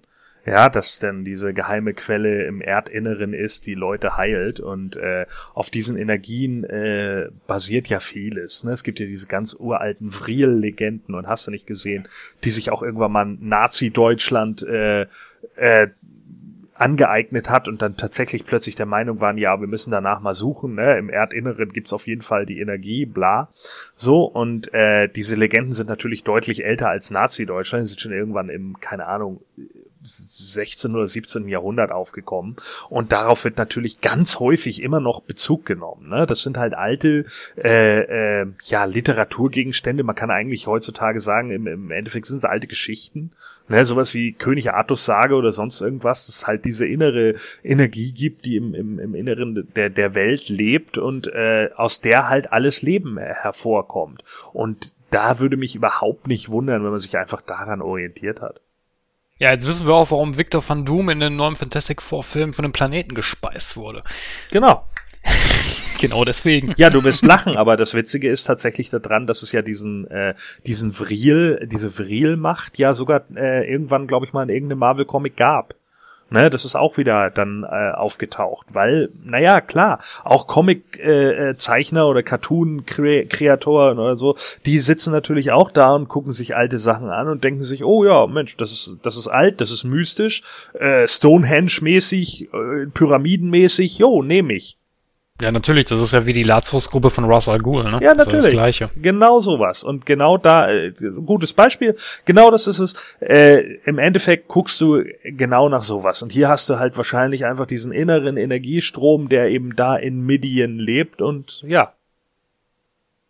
Ja, das ist eine gute Erklärung. Also so kann man das ganz gut erklären. Dann macht das auch wieder Sinn. ja, hast du vollkommen recht. Ja, inzwischen ist äh, auch Laurie ähm, losgedüst, nämlich sie will natürlich ähm, Boone, äh, Boone wiederfinden und ähm, ja, trifft dann auf ihrem Weg in einer Kneipe auf eine Weggefährtin, die sie dann halt auch mitnimmt.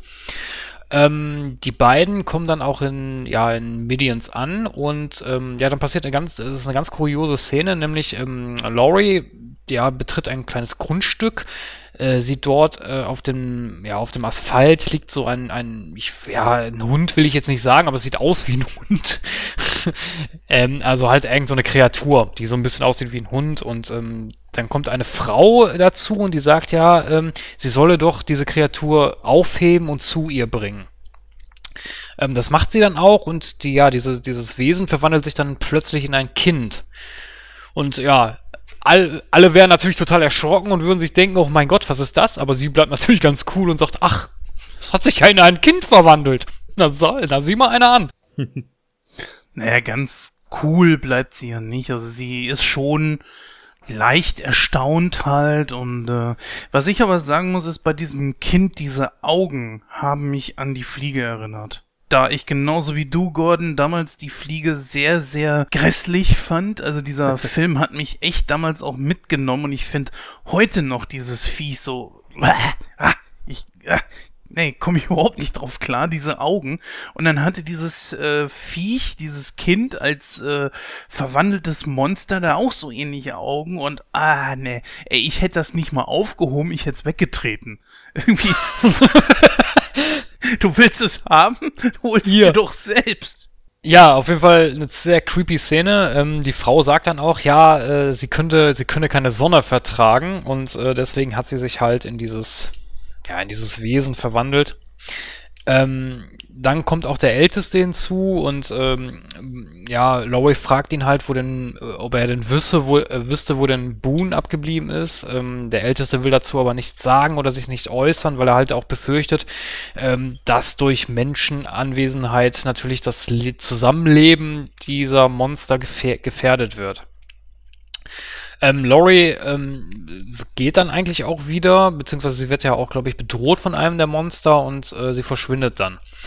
Ähm, die Mitreisende, also diese Frau, die sie auch in der Bar aufgegabelt hat, die ist, ähm, sie hatte, also sie hatte sie auch gefahren und ähm, die ist aber inzwischen getötet worden. Nämlich von dem guten, alten, bekannten Maskenmann, der auch ähm, in der ersten Szene zu sehen war. Und äh, dieser nimmt jetzt auch Jagd auf Laurie auf. Aber ja, dieser Maskenmann entpuppt sich dann letztendlich als der Psychiater, nämlich Dr. Drecker, äh, Decker. Naja, und hier siehst du dann ja auch im Endeffekt, also vielleicht gehen wir jetzt mal auf diesen biblischen Kontext von Midian ein. Ja? Äh, Midian ist ja ursprünglich aus der hebräischen Bibel und bedeutet irgendwie sowas übersetzt wie Urteil. Und äh, jetzt haben wir hier ja diesen Verurteilungskontext. Ne? Und da stehen wir jetzt im Film. Also im Endeffekt, der, der Film hat ja sehr viele Symboliken. Und wir haben jetzt hier Leute, die Ausgestoßene sind, weil sie eben gewisse Sachen nicht erfüllen. Also wie zum Beispiel hier der Charakter von Doug Bradley sagt, ähm, das Kind ist so geworden, weil es die Sonne nicht verträgt. Ja, da kann es ja nichts für. Es ist eben so, ist aber automatisch ein Ausgestoßener, weil es eben anders ist. Und jetzt trifft sie halt auf einen Doktor, der ja eigentlich helfen soll und Psychiater ist und der aber so gesehen eben der Wolfs im Schafpelz ist, ne? Weil du eben siehst so, ja, eigentlich ist der Typ kein Psychiater, sondern Psychopath. So, und bringt einfach Leute um. Und jetzt siehst du halt so diese, diese Diskrepanz und die Dichotomie in dem Film. Hier geht es eben darum, wir haben eigentlich Leute, die ausgestoßen sind nur aufgrund ihrer Optik und weil sie vielleicht Dinge machen, die anders sind. Äh, und die werden eben wie als das Böse angesehen oder wie auch immer. Aber das wahre Böse ist in Wirklichkeit da, wo du es gar nicht vermutest. Ja, richtig. Das sehe ich, äh, sehe ich, sehe ich genauso. Ist auch eigentlich, ich will jetzt nicht zu sehr in die Politik reingehen, aber auch ein aktuelles Thema, wenn man Ja. sich in die Politik mal heute so umguckt oder beziehungsweise in das Weltgeschehen, äh, stimme ich dir absolut zu. Also da ist so der Knackpunkt, wo man dann halt merkt, okay, das Gute ist nicht immer vermeintlich auch das Gute. Genau. Das ist sowieso sehr interessant, diese Rollenverteilung von gut und böse oder nur böse. Wer ist es jetzt, wer ist es nicht? Auf der einen Seite ist es natürlich so, dass die, ich sag mal in Anführungsstrichen, Guten diese Monster sind. Diese Monster, die ja im Grunde genommen hier als Volk dargestellt werden. Das sind ja, sie nennen sich zwar ähm, Brut der Nacht und äh, sind halt eben auch irgendwie mit dem Satan im Bunde oder so in der Richtung. So ganz hat sich mir das noch nicht erschlossen, aber da müsste ich den Film einfach nochmal schauen. Aber ich finde es einfach cool, dass die äh, nicht einfach irgendwelche bösartigen Dämonen oder so sind. Nein, es, es sind einfach Lebewesen, die über die Jahrhunderte hinweg, und das wird ja auch sehr schön gezeigt in dem Film, verfolgt und fast ausgerottet wurden. Und damit dem einfach äh, Einhalt gebieten wurde, beziehungsweise sie überleben konnten, haben sie dann sich eine kleine Stadt aufgebaut unter einem Friedhof, wo sie wahrscheinlich über viele Jahrhunderte unentdeckt leben konnten, in Ruhe, ohne verfolgt zu werden. Und das finde ich eine sehr gute Idee, das mal aus dieser Sichtweise zu filmen. Ja, man muss ja auch, um die- diesen Gut- und Böse-Aspekt mal ein bisschen philosophisch zu betrachten. Die Frage ist ja auch immer, sieht das Böse an und für sich, sagt das Böse von sich her, ich mache was Böses oder denkt, also aus der Sicht von dem Bösen, macht es, macht es ja das Richtige. Also dementsprechend was Gutes. Ich denke mal, der Doktor sagt nicht, ich mache jetzt hier was Böses, sondern er denkt ja, ich tue der Menschheit was Gutes. Ich meine, ich mache zwar Opfer oder Verluste, aber dafür rotte ich ja das aus, was aus seiner Sicht die Menschheit bedroht. Verstehst du, was ich meine? Ja, natürlich. Naja, und die, die Monster an und für sich, die machen ja nichts, nichts Unrechtes oder Böses. Ich meine, die wollen ja eigentlich nur da leben und da ihren, ihren Okkulten, sage ich jetzt mal, nachgehen. Das ist ja aus deren Sicht betrachtet. Aber es ist halt immer so schwierig zu sagen, aber dieses Schwarz oder Weiß. Ja, was ich auch nicht so ganz verstanden habe, ist, auf der einen Seite ist Boone wohl irgendwie einer der ihren, weil er deren Blut in sich hat. Auf der anderen Seite wollen sie ihn dann dauernd wegschicken. Also da ist für mich so die Frage, was denn nu? Was wollt ihr jetzt? Ne? Ähm, hat sich dir das irgendwie erschlossen? Was, Entschuldigung. Boone, ist, Boone ist ihre, oder? Was? Ja, du hast gesagt, Boone ist einer der ihren. Oh, Alter. Oh, nee. Oh Gott. Oh, nee. Ja, nein, äh, natürlich. Ähm, aber ich meine, das ist ja auch genau das Problem. Also im, im Endeffekt sind das natürlich jetzt auch wieder so genau die Ängste, die, die eben auf menschlicher Seite vor den Dämonen, in Anführungsstrichen oder wie auch immer, äh, äh, liegen, liegen natürlich bei denen auch auf der Seite der Menschen. Ja, die dann einfach sagen, Mensch, hier komm, äh, du bist halt eigentlich ein Mensch. Du bist nur so geworden, wie du jetzt eben bist, durch unsere zugefügte Macht. Das mag ja sein, dass da noch so ein Restanteil von dem Kabal-Midian-Blut in dir ist oder wie auch immer, ja. Aber äh, generell akzeptieren wir dich nicht zwangsläufig. Das ist ja auch nur ein menschliches Verhalten. Ist ja nicht bei allen so. Ne? Der, den Jungen, den er da ja im, im Krankenhaus kennenlernt, der scheint ihn ja ganz sympathisch zu finden. Dann ist es ja so, dass Boone äh, so ein kleines Handgemenge mit dem Doktor hat und ähm, ja, dabei gelingt dem Doktor aber die Flucht und äh, Boone nimmt dann die Verfolgung auf. Ähm, als aber Laurie von einem, ja, der Monster angegriffen wird, ähm, bricht er die Verfolgung ab und rettet natürlich erstmal seine Freundin. Ähm, die bei, also er bringt dann Laurie auch in den Untergrund, äh, wovon die Monster aber allerdings nicht so begeistert sind, weil die halt glauben, dass dadurch der Frieden gestört wird. Und ähm, ja, sie stellen sich dann mehr oder weniger gegen Laurie und äh, Boone und Laurie ergreifen dann die Flucht, ähm, werden aber, äh, also als sie aus Midian äh, fliehen, werden sie aber von der Polizei aufgelesen und äh, ja, eingesperrt. Ja, diese Flucht finde ich eigentlich, hätte man sogar streichen können. Ich weiß gar nicht, wofür die jetzt wirklich gut war. Ähm, habe ich mich auch gefragt. Also ich habe da jetzt auch nicht so den, also es war vielleicht nur um die Handlung ein bisschen zu strecken oder beziehungsweise um die Polizei da noch irgendwie mit reinzubauen, weil die Polizei geht ja davon aus, dass dass Boone tot ist und der äh, Inspektor sagt ja noch, ja, er, er, er ist eigentlich tot, aber er, ist, er äh, läuft hier lebend durch die durch die Zelle rum oder irgendwie sowas sagt er ja. Ja, richtig, genau. Ja, gut, äh, könnte man so sehen, ja. Ja gut, ich meine, andererseits hast du natürlich recht. Ich meine, man hätte es natürlich auch anders machen können, dass der Doktor vielleicht zu der Polizei rennt und dann mit der Polizei dann da hinkommt. Ne? Das wäre, könnte man natürlich auch machen können.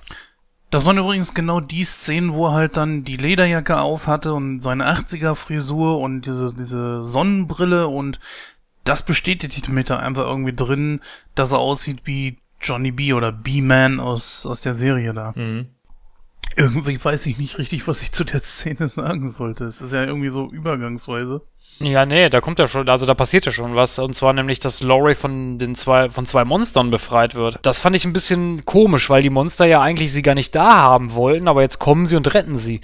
Gut, ich muss dir sagen, Laurie ist sowieso ein Charakter, der eigentlich nur Mittel zum Zweck ist und äh, man baut ja auch nicht wirklich was zu ihr auf. Ne? Ich finde sie ganz schwer zu deuten in diesem ganzen Film. Ja, aber wie gesagt, ich, es macht eigentlich keinen Sinn. Ich meine, dass die, ich meine, die werden ja da verjagt, ne? Und dann werden sie ja von der Polizei festgenommen und dann kommen die Monster aber dann und befreien sie wieder aus der Polizeistation. Das habe ich irgendwie nicht so ganz verstanden. Naja, trotz dessen ist ja Boone einer von ihnen. Ja gut, aber es wird ja trotzdem auch oft gesagt, ja, du bist ja keiner von uns. Ja, das ist genau das, was ich halt meine, ne? Einmal ist es, dann ist es wieder nicht und mal ist er willkommen, dann ist es wieder nicht.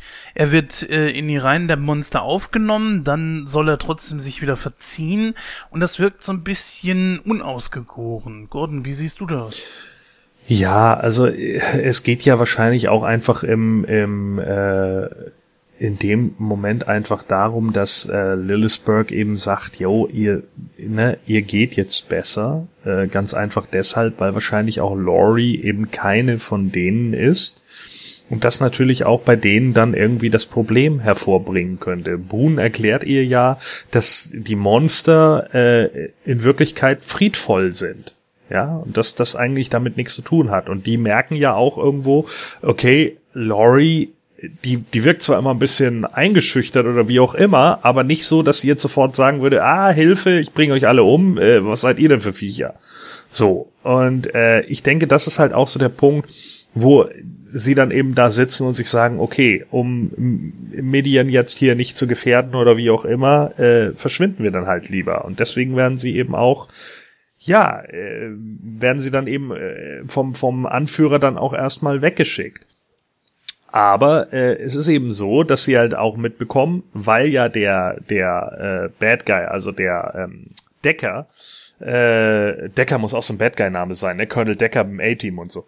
Äh, äh, der Decker, der kriegt ja jetzt raus, also weiß ja jetzt plötzlich um diese, er weiß ja nun um die Viecher, er ist ja entkommen.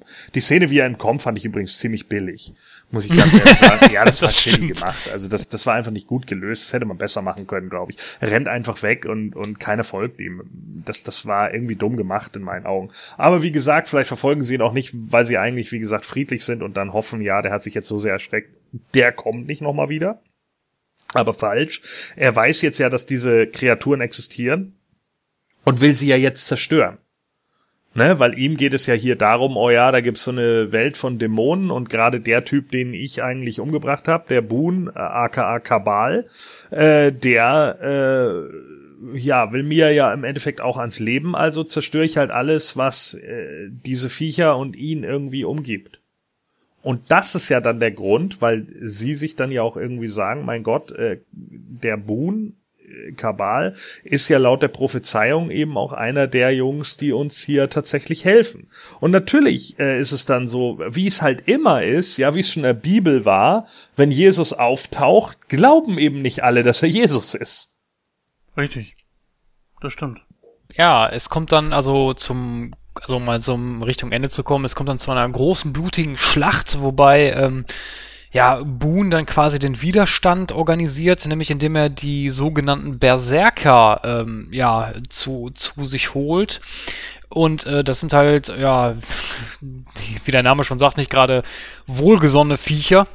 Ähm, die wüten dann auch ziemlich rum und es kommt eigentlich zu einem riesengroßen Gemetzel, kann man sagen, wo dann halt die Polizisten einen nicht gerade sehr schönen Tod finden. Inmitten des, des äh, Handgemenge oder beziehungsweise inmitten, inmitten dieses Gemetzels kommt es dann auch zur großen Konfrontation zwischen Boone und Decker, wobei Decker äh, unterlegt und äh, dort auch dann sein Letztend, also sein Ende findet. Sein vorläufiges. Sein vorläufiges, genau. Denn ganz am Ende kommt nämlich noch eine Szene, in dem Decker, der ans Kreuz geht. Warte, mal ganz, warte so mal ganz kurz. Lass uns jetzt erstmal ja. die Szene abhandeln und dann, okay, dann kommen wir zu der Szene, würde ich sagen. Gut. Ja, ich sage jetzt mal ganz klar, dass ich nicht verstanden habe, was das für ein komisches Viech war, was so teils transparent da an äh, mitten dieses einen Raums da hing. Das ist irgendwie so eine Art Gottheit oder was sollte das genau sein? Äh, was Welches meinst du? Dieses Viech ist so teilweise transparent, hat die Arme ausgestreckt, so wie der Undertaker, so schön so, ja. Und äh, ist irgendwie teils zerrissen oder so, hat die Augen zu ähm, und wird angebetet. Genau das habe ich nicht verstanden, was das jetzt genau sein soll. Das ist ja dieses Teil, wo Boone hingeführt wird am Ende, das ihn in die Arme schließt und sagt so, und von jetzt an bist du mein Beschützer und bist Kabal. Ja, was ist das für ein Viech? Naja, das ist im Endeffekt eigentlich das, was in vielen anderen Bereichen ja auch so ist. Das ist der Geist von Medien. Also wahrscheinlich das, was du aus dem Erdinneren als Gaia oder sowas kennen würdest. Ach so, äh, jetzt das, macht so Sinn. Ne, das, das ist halt einfach sowas, so dass diese Unterwelt halt äh, durch ihn äh, eben gerettet wird. Dass er eben nicht Aaron der Boon ist, sondern er ist halt Kabal. So, und das war auch der Grund, warum er immer diese Träume hatte und so weiter und so fort, weil er halt wiedergeboren wurde in einem menschlichen Körper und dieses, äh, ja, dieser Geist, der in ihm lebt, halt erstmal wieder erweckt werden musste. Und dann erklärt halt, äh, ja, erklärt halt dieses Vieh, dass er auch eine Brut der Nacht ist. Ja, das kann man so ganz gut erklären. Ähm, was ich natürlich, also ich fand natürlich den großen Showdown zwischen den Berserkern und den Monstern und den, den Polizisten, das fand ich schon gut gemacht, auf jeden Fall. Ähm, das war dann halt so wirklich so der Moment, wo du dir gedacht hast, ja, jetzt bist du in einem Splatterfilm. Und auch der Moment, dieses, bei dieser ganzen Schlacht, wo verschiedene von diesen Monstern dann auch mal so ein bisschen das Böse in sich haben raushängen lassen. Also für mich gibt es nicht wirklich unbedingt eine Rolle des Guten in diesem Film, sondern eher des Bösen in Form von dem Psychiater, also Decker, und so Tweenern, diesen Monstern, die also für sich stehen, die im Grunde genommen ja schon irgendwo so ein bisschen böse sind, aber auf so einer völlig abgeschwächten Form. Könnt ihr das nachvollziehen, wie ich das meine? Ja, das kann ich schon nachvollziehen, aber allerdings, du musst ja bedenken, die Monster machen ja nichts Unrechtes. Ich meine, die leben halt in, in, ihrer, in ihrer Stadt, äh, haben ihre Okkulte und ihre Rituale, aber äh, die tun ja nichts, wo ich jetzt sagen würde, das wäre jetzt äh, was, was Grausames oder was Böses. Ich meine, die verteidigen sich ja in dieser Szene nur. Ja, schon, aber sie fressen ja zum Beispiel Fleisch, wie dieser Dreadlock, dieser Dreadlock-Typ da. Ja, aber es wird aber nicht gesagt, dass sie dafür äh, Menschen töten. Ich meine, als, ja, der, als, als der Halbmondmann ja ganz so zu Anfang ähm, ihn umbringen will, oder ne, gar nicht, als, als der Dreadlock-Typ ihn umbringen will, sagt er ja auch, denke, bedenke die Regeln, wir dürfen das nicht. Stimmt auch wieder. Ich find's auch sehr schön, dass man den Monstern so ein gewisses, mal was anderes gemacht hat. Das sind, das sind ja Formwandler, glaube ich, irgendwie, ne? Die können ja ihre Ja. Form verwandeln, wie sie gerne möchten. Und es scheint ja nicht nur ein Volk zu sein, sondern es sind ja irgendwie verschiedene Völker, die da zusammengekommen sind. Äh, was man zum Beispiel daran merkt, wo der eine sagt, naja, die einen können durch Kugeln sterben, die anderen dadurch, die anderen wiederum dadurch, andere können es scheinbar gar nicht. Genau, richtig, das wird ja gesagt. Es wird ja in dieser, ähm, als Laurie dann halt die Geschichte erzählt wird von dieser Frau.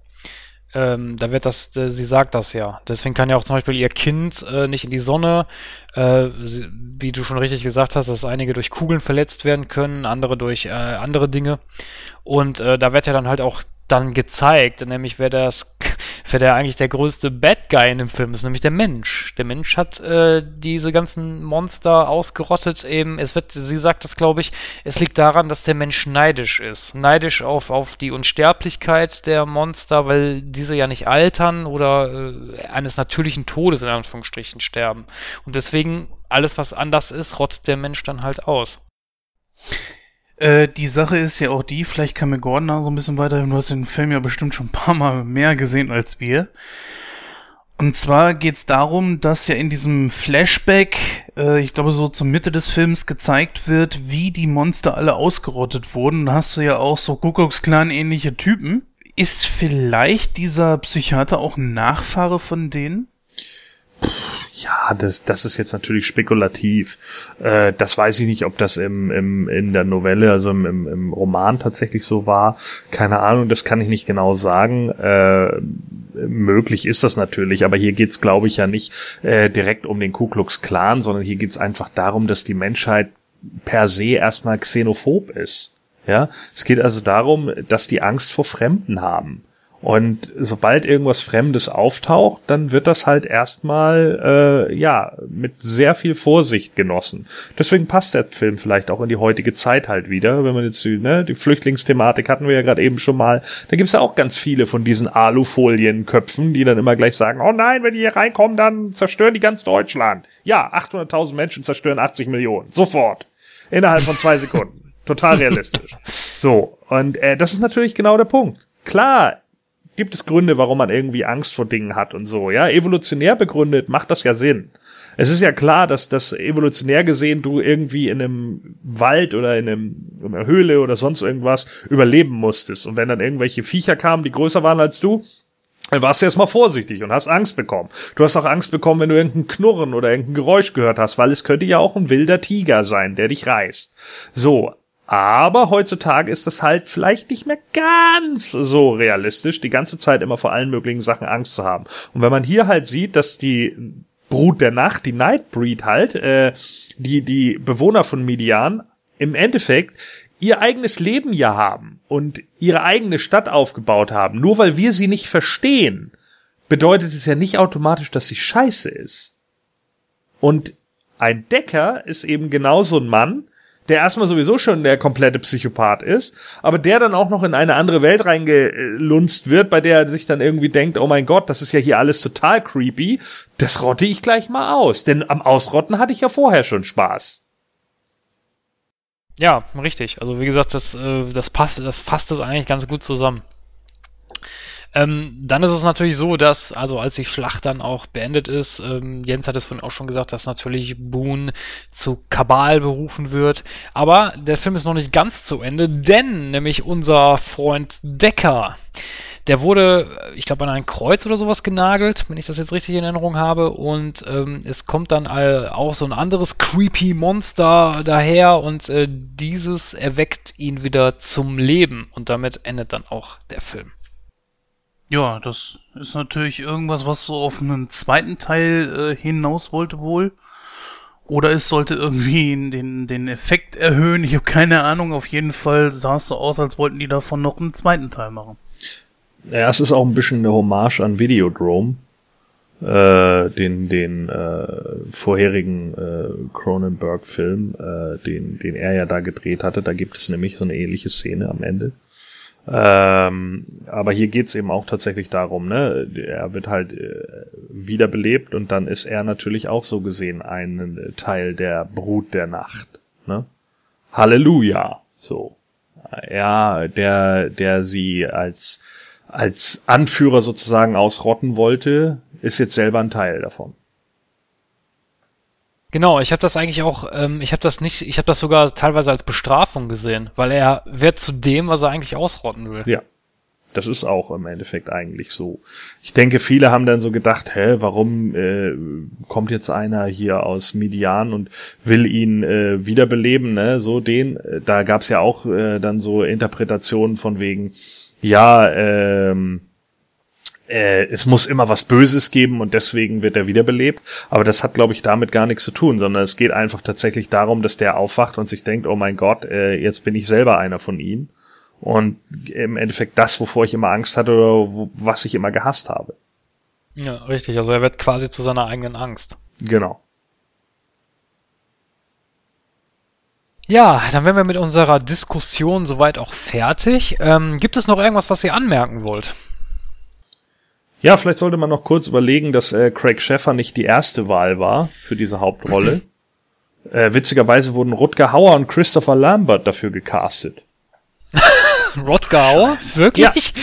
Die haben sie zuerst gedacht, aber ich weiß nicht, ich hätte mir einen Rutger Hauer, glaube ich, hätte ich mir gut in dieser äh, düsteren Atmosphäre irgendwie vorstellen können. Aber der soll wohl schon im Vorfeld direkt abgesagt haben. Okay. Ja, das dann soweit zu Kabal. Ähm, damit schließe ich mal das Thema für heute und komme dann mal, ich bin jetzt mal so frech, frech und komme mal zu meiner ersten Bewertung. Ähm, ich muss ganz ehrlich sagen, als ich den Film jetzt, ich habe den heute das erste Mal gesehen, ich war eigentlich immer so hin und her gerissen zwischen, ja, gefällt er mir, gefällt er mir jetzt nicht. ähm, ich muss ganz ehrlich sagen, durch die Diskussion jetzt ähm, hat sich mein Bild auch mehr so ins Positive gewandelt. Äh, es liegt zum einen natürlich auch daran, man, also ich, wie gesagt, beim ersten Mal gucken fallen einem auch nicht immer gleich alle Dinge auf. Das ist bei der Diskussion jetzt natürlich jetzt ein bisschen intensiver geworden. Äh, zum Beispiel diesen, diesen Aspekt überhaupt mit dem, mit dem Rituellen, das ist mir gar nicht, äh, gar nicht so bewusst gewesen. Jetzt durch die Diskussion finde ich das eigentlich recht interessant und auch gut gemacht. Ähm, den Aspekt der Angst finde ich, finde ich großartig. Äh, ich mag das Thema ja sowieso, deswegen ist ja auch Scarecrow zum Beispiel mein Lieblingsantagonist bei DC. Ähm, dann ist es natürlich auch so, diese, also diese Blickwinkel-Sache, nämlich betrachte den Blickwinkel mal aus den Augen des Bösen, äh, denkt, da weiß das Böse eigentlich, dass es was Böses macht. Das, in dem Fall des, des Doktors würde ich das zum Beispiel so argumentieren, nein, weil er aus seiner Sicht natürlich was Gutes tut. Ähm, dann natürlich ist, das, ist der Film nicht so ein klassischer Horrorfilm, nämlich äh, man hat schon versucht, eine gewisse Handlung einzubauen, eine gewisse Tiefe zu erzeugen. Und das finde ich eigentlich ganz gut, weil man das halt selten bei Horrorfilmen hat. Ähm, alles äh, zusammen betrachtet würde ich sogar sagen, ja, der Film hat schon so 75% verdient. Oh, ganz schwierig zu sagen. Wir haben jetzt, äh, ich habe jetzt gerade mal geguckt, bei Rotten Tomatoes kriegt der 61% von 100. Ich würde jetzt einfach mal 67% geben, beziehungsweise vielleicht sogar 70. Er hat unglaublich gutes Make-up. Ähm, er hat ganz gute Effekte. Ich glaube sogar an einer, einer Stelle, dass man da mit Stop Motion gearbeitet hat. Und das findet man ja heutzutage überhaupt nicht mehr. Die Schauspieler sind soweit eigentlich alle ganz gut gewählt, wenn auch ein paar Charaktere ein bisschen blass geblieben sind. Es wäre vielleicht schön, da mal diese Extended-Fassung zu sehen, den, den Rohcut. Und ja, also ich kann an diesem Film wenig Schlechtes finden. Ist halt ein guter Splatter irgendwo. Ne? Und ähm, so diese Thematik, dass halt die Monster mal eben nicht das reine Böse sind, sondern sie sind einfach da. Sie kämpfen um das, um ihr Recht, auch leben zu können. Und mir gefällt diese Idee, dass sie mehr so, ja, so, so die Guten beziehungsweise gut Schrägstrich Bösen sind, aber nicht so völlig böse. Ja, deswegen so 67, 70 Prozent. Ja, also ähm, ähm, es kommt nicht von ungefähr, dass dieser Film äh, einige Awards gewonnen hat, 90 und 91. Ähm, auch Nominierungen einkassiert hat. Es kommt auch nicht von ungefähr, dass gerade das Lexikon des internationalen Films ihn äh, doch als einen positiven äh, Horrorfilm ansieht, denn die sind äh, ganz häufig einfach nur drauf und dran, Horrorfilme zu zerreißen. Ja, weil sie irgendwie der Meinung sind, ja, ist immer nur Ekel und bla bla bla. Aber hier geht's eben dann doch darum, dass sie irgendwie sagen, ja Mensch, da geht's ja um eigentlich eine Message, die dahinter steht. Für mich ist es auch kein reiner Horrorfilm. Ich würde eher sagen, es ist eine Art Fantasy-Spektakel mit Horrorelementen. Ne? Ich denke, den, den hätte man auch anders aufziehen können, ohne diesen, ohne dieses Horrorelement. Aber dann wäre natürlich auch wieder teilweise ein bisschen vielleicht die Problematik aufgetaucht, die man, was weiß ich, in Filmen wie Pan's Labyrinth hat, der dann irgendwie nicht weiß, ob er Fisch oder Fleisch ist. Und äh, ich bin der Meinung, dass Kabal, das war auch der Grund, warum ich ihn ausgewählt habe. Er ist nicht unbedingt so einfach. Er ist ein Experimentierfilm in meinen Augen auch, weil er eben versucht, auch andere Sachen miteinander zu verbinden. Ähm, es ist ein Kunstfilm, definitiv. Das sieht man einfach daran, dass äh, ja wie er schon richtig sagt, die unglaublichen Effekte einfach dahinter sitzen. Ich will gar nicht wissen, wie lange die Leute damals alle in der Maske sitzen mussten, gerade als man eben noch nicht diese ganzen äh, Latex-Geschichten wie heutzutage hat, wo man eben dieses ganze Wissen hat. Das hat wahrscheinlich alles noch zehnmal so lange gedauert. Ähm, von daher äh, natürlich auch da muss man einfach sagen, großartig. Ähm, ich denke generell wird hier eine relativ aktuelle Geschichte, die vielleicht auch sogar immer aktuell bleiben wird, wenn es um die Menschheit geht, irgendwie erzählt, äh, wo eben äh, Monster oder wie gesagt andersartige, sagen wir mal lieber andersartige, ausgegrenzt werden und eben um ihr Recht auch leben zu dürfen kämpfen müssen. Und das ist halt eigentlich sehr gut in Szene gesetzt, mit ein paar freakigen Charakteren, mit teilweise auch ganz lustigen Episoden. Natürlich sind da Szenen dabei, bei denen man sich einfach denkt, oh gut, das hätte man jetzt irgendwie anders machen können. Oder auch so ein, zwei Szenen, wo man irgendwie so denkt, hä, warum das jetzt? Ja, und manches muss man sich vielleicht auch so ein bisschen herbei zitieren. Aber im Gro funktioniert der Film für sich eigentlich immer noch gut. Das sind eben nicht äh, aneinandergereihte Szenen, äh, die dann irgendwie zu einem Film klaffen sollen oder, oder, oder in, in, zu einem Film entwickelt werden sollen, sondern diese Szenen bauen schon aufeinander auf und funktionieren dann auch so, wie sie eben dargestellt sind. Deswegen würde ich dem Film schon 80 Prozent geben. Der macht eigentlich schon durchaus Spaß und äh, wird auch bis heute irgendwie noch als ein ziemlich underrateder Film angesehen und das kann ich nur so unterstützen. Ja, liebe Zuhörer, das war unsere Rezension zu Kabal. Wenn ihr noch irgendetwas anmerken wollt oder wenn ihr sagt, hey, ich habe den Film aber ganz anders interpretiert, dann könnt ihr uns natürlich äh, wie gewohnt Feedback zukommen lassen. Da stehen euch ja mehrere Möglichkeiten zur Auswahl. Wir machen jetzt weiter in unserem Programm, nämlich äh, Nightcrow in eigener Sache. Nämlich ähm, wir haben uns einen, äh, einen, kleinen Trailer für das kommende Back to the Future Special überlegt und ähm, da hören wir jetzt mal rein.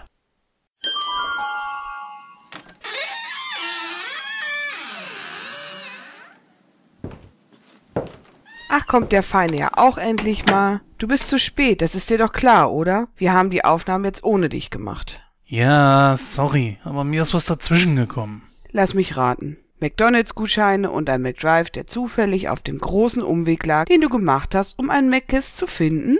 Ach, so ein Quatsch. Komm mal mit raus. Ich habe was Tolles auf einer Nerd and Geek Convention erstanden. Und das zu einem echt schmalen Kurs. Ah, okay, dann zeig es her.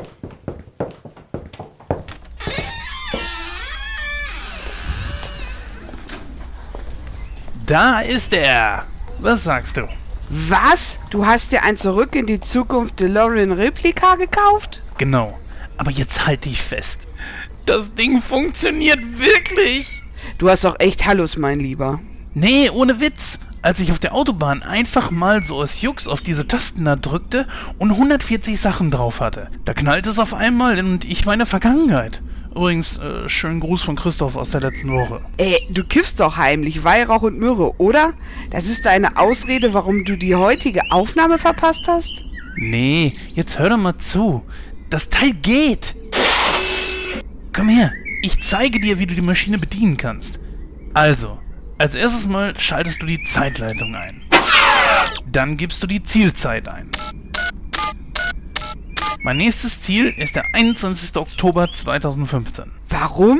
Weil die im Film auch in diese Zeit gereist sind? Nee, weil da schon unser Zurück in die Zukunft Special rauskommt und ich es ja dann als erster hören kann. Und da ich die Zeit überspringe, habe ich die Aufnahme ja dann schon gemacht. Aber mein jetziges Ich, also ich, der jetzt vor dir steht, der kennt ja die Ausgabe noch nicht. Endgeil! Willst du nicht lieber in die Vergangenheit reisen, um an der Aufnahme teilzunehmen, die du heute verpasst hast? Ja, aber auf keinen Fall. Lieber die Zurück in die Zukunft Ausgaben hören. Denkst du, das will ich verpassen? Mensch, Rezensionen zu Teil 2 und 3. Interviews mit den Sprechern der Filme. Spannende Diskussionsrunden. Audiokommentare von Hörern. Ein Back to the Future Quiz und ein hammergeiles Gewinnspiel. Hm, wirklich? Ist ja interessant.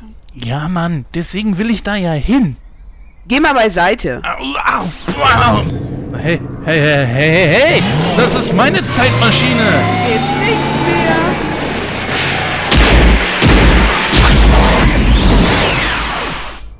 Mist.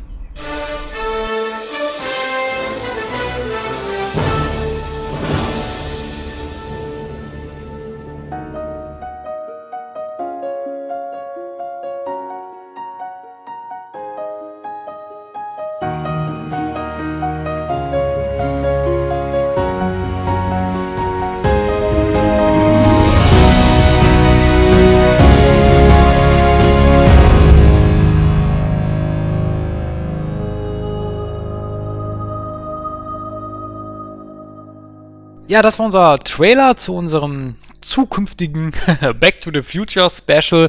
Und wir kommen jetzt zu unseren allgemeinen Kinostarts, Kino aktuell. Und da haben wir uns heute vier Filme rausgesucht und der Jens kann doch gleich mal den ersten vorstellen. Ja klar, mache ich doch gerne. In diesem Film geht's halt um den Astronauten Mark Watney. Dieser bleibt als einziger nach einer überhasteten Flucht seiner Crew zurück, als diese zur Erde fliehen. Also er strandet auf dem Mars.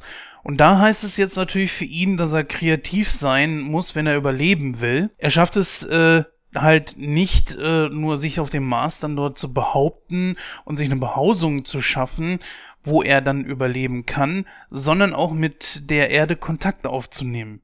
Ja, nun kann er wieder Hoffnung schöpfen, denn Rettung naht, also die seine Leute machen sich auf dem Weg zu ihm und werden ihn abholen. In vier Jahren. Ja, ich weiß nicht so ganz, was ich davon halten soll. Äh, ich weiß nicht, ich fand den Trailer so lala irgendwie. Also es war jetzt nicht so, es hat mich nicht vom Hocker gehauen, es hat mich aber jetzt auch nicht angekotzt, sagen wir, also um das jetzt mal krass zu formulieren. Ich finde, das klingt, äh, weiß ich nicht, so ein bisschen wie, wie, ähm, ach, wie heißt der Film mit, mit, ähm, oh, äh, Faster, ne, Castaway? Castaway, verschollen. Ja, genau, so Mit ähnlich Tom klingt Hanks. das. Genau, Tom Hanks, der Name ist mir jetzt nicht eingefallen. Äh, so ähnlich klingt das ein bisschen. Ja, ich denke mal, das kann man sehr gut vergleichen aus dem einfachen Grund heraus, weil es dieselbe Grundthematik einfach ist. Ne? Er setzt einfach die Insel durch den Mars. Oh, Tom Hanks musste ja da auch auf dieser Insel überleben. Er hatte nur nicht die Möglichkeit, irgendwie mit äh, seinen Leuten Kontakt aufzunehmen. Er konnte also nicht auf eine sichere Rettung hoffen. Also sprich, dass sich auf jeden Fall ähm, jemand auf dem Weg macht zu ihm. Das ist, denke ich mal, so der Unterschied dabei.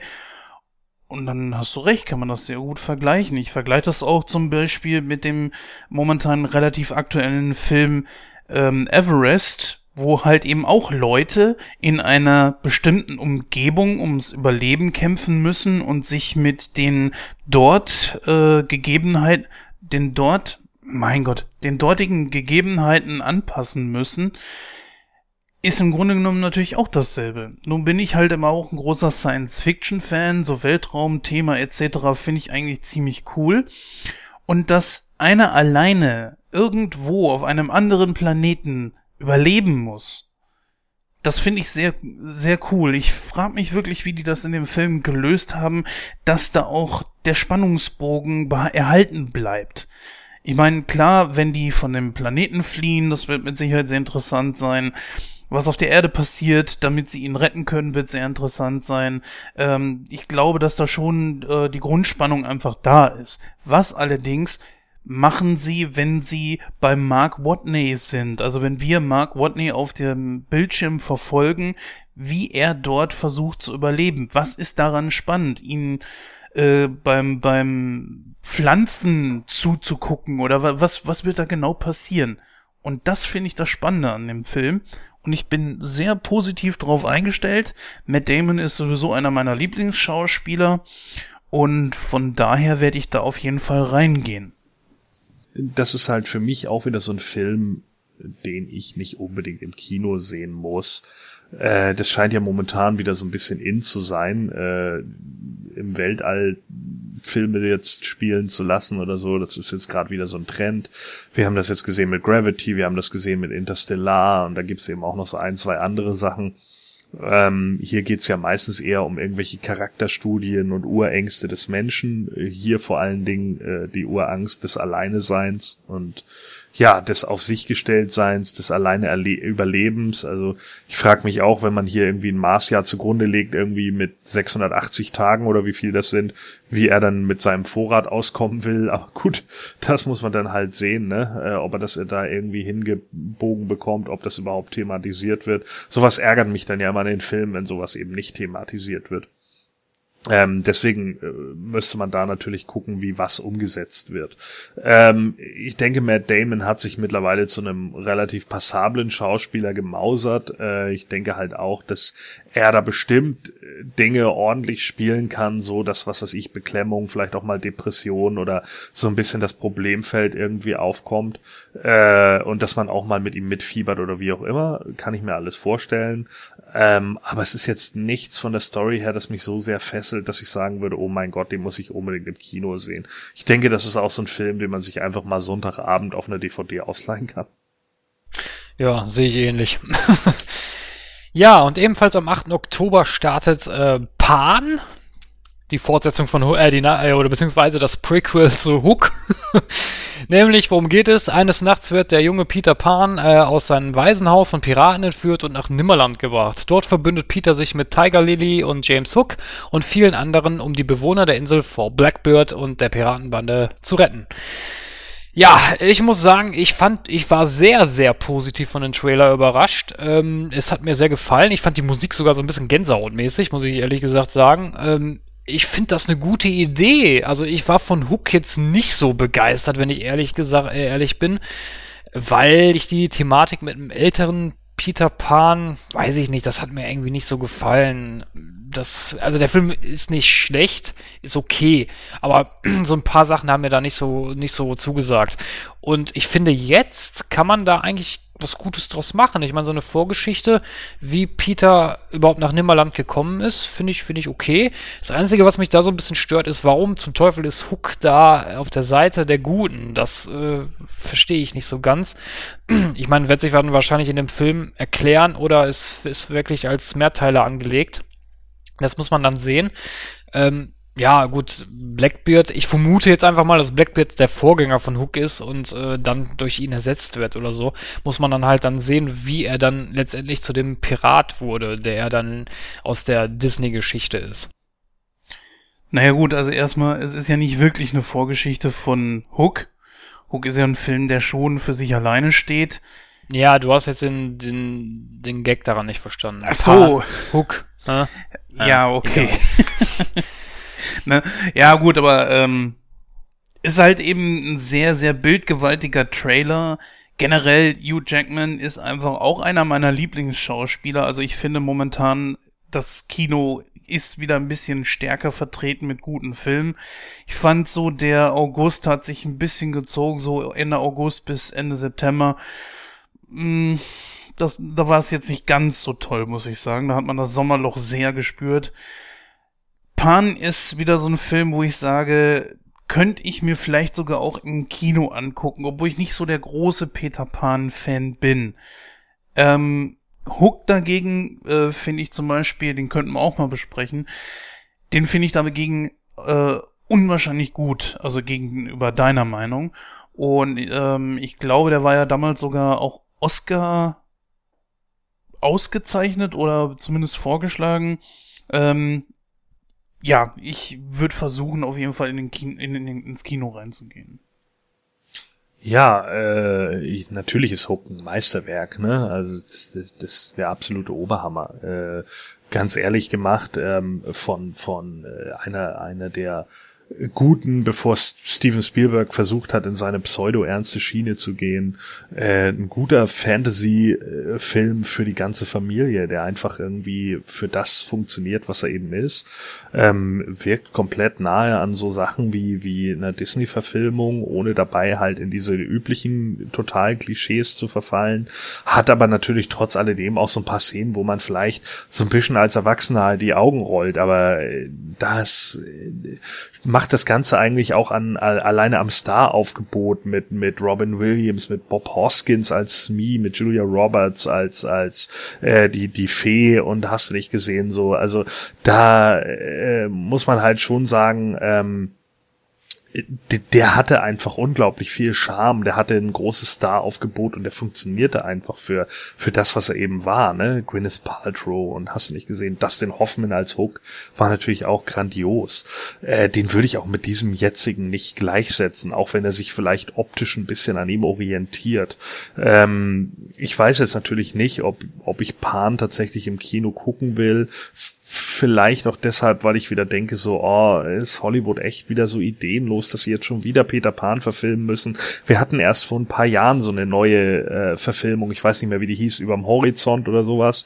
Äh, wie hieß der? Wisst ihr das noch? Zufällig? Äh, nein, das nicht, aber ich weiß, was du meinst. Das ist allerdings schon eine andere Herangehensweise, weil da ist nämlich die Geschichte darum, das glaube ich sogar mit Johnny Depp, ne? Es, Oder kann, es kann sein, aber es ist, es ist de facto, mir geht es darum, dass es schon wieder um die Legende von Peter Pan in irgendeiner Weise geht. Ich fand die Aufdröselung von Hook großartig, dass ein Peter Pan es einfach verlernt hat, im Nimmerland zu sein, ja, weil er halt gegangen ist und dann eben das Nimmerland hinter sich gelassen hat und irgendwann geholt wird, weil Captain Hook halt droht, dieses Nimmerland kaputt zu machen und er kommt wieder und hat keine Ahnung, was er das soll. Ja, weil es eben vergessen hat. So und das ist das ist äh, ein gutes Märchen, eine eine eine gute Umkehr einfach und eine gute Erzählung. Sogar ganz witzige Actionfiguren. So, ja. Und ich weiß nicht, das sehe ich bei, das sehe ich bei Pan noch nicht. Ähm, es ist nicht so, dass ich mir nicht vorstellen könnte, dass der vielleicht auch irgendwie was wird. Aber äh, wie gesagt, da bin ich nicht so ganz hundertprozentig sicher, wie der tatsächlich laufen wird. Also es ist jetzt nichts, was mich so total begeistert im, im Trailer und wo ich einfach sagen muss, ja, kann ich mir wahrscheinlich auch eher mal auf Blu-ray angucken.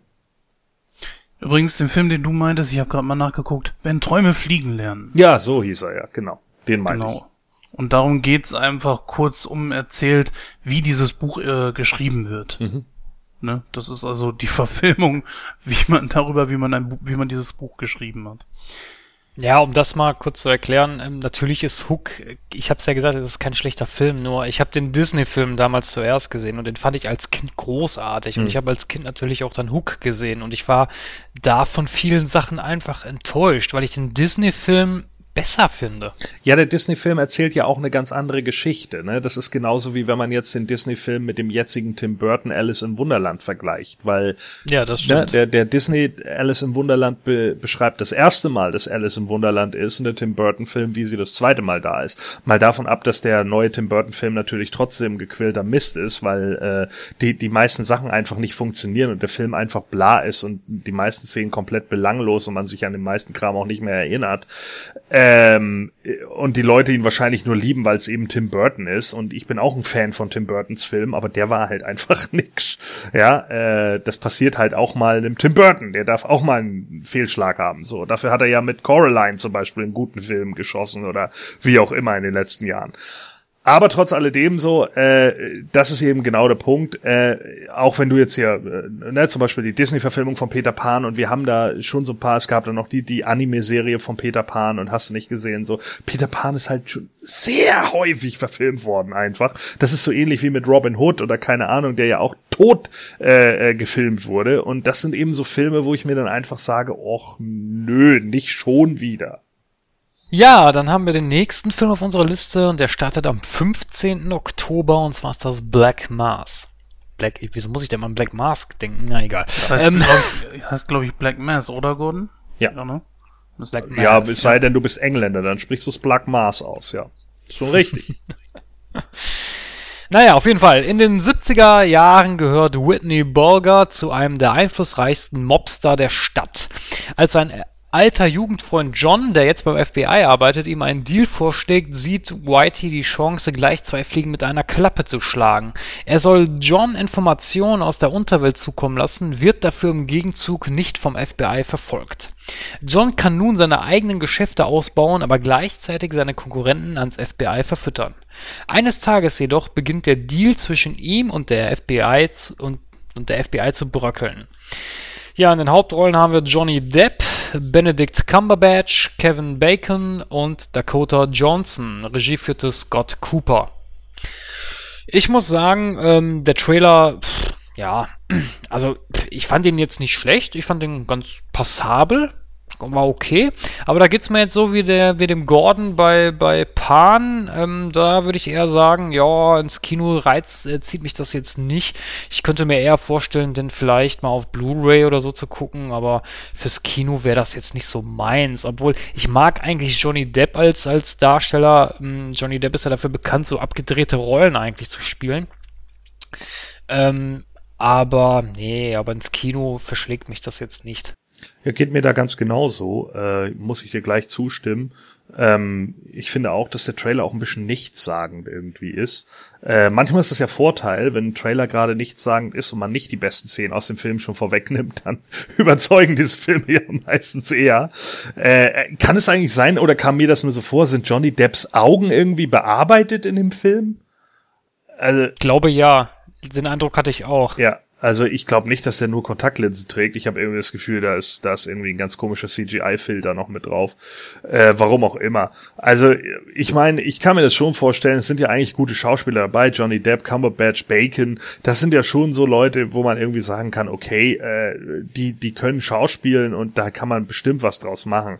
Ähm, kann natürlich auch interessant sein, so einen ordentlichen Thriller irgendwie zu sehen der vielleicht auch mit, mit ein bisschen Witz oder sowas gespickt ist, soll ja scheinbar ein Thriller sein. So ganz ersichtlich war das jetzt für mich aus dem, aus dem, äh, ja, aus dem Trailer jetzt auch nicht so ganz.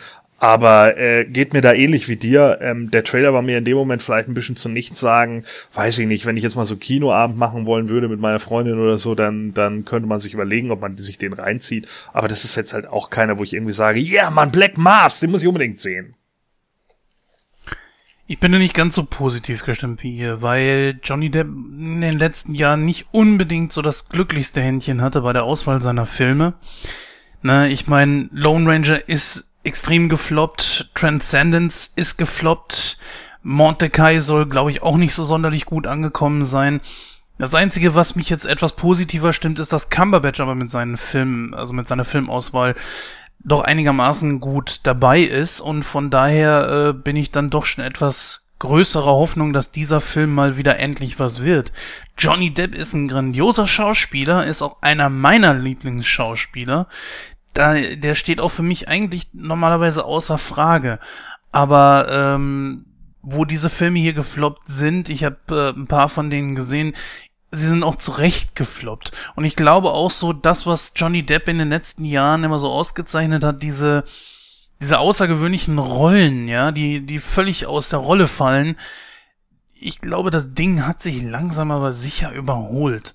Und wenn ich einen Johnny Depp in eine Maske stecke, die ihn so dermaßen äh, unkenntlich macht, dass, dass man ihn nicht mehr als Johnny Depp erkennt, brauche ich keinen Johnny Depp in einer solchen Maske. Ja, das ist äh, genauso ein Quatsch wie dass Nicolas Cage mal Skeletor spielen sollte in einer Neuverfilmung von Masters of the Universe. Was habe ich davon, wenn da irgendwie so ein äh, CGI-Skelettkopf über seinen Kopf drüber gemacht wird? Das habe ich natürlich gar nichts von. Deswegen bin ich etwas skeptisch bei diesem Film. Das ist aber auch der einzige Film von den vieren, die wir heute hier vorstellen wollen, wo ich so ein bisschen Bedenken habe.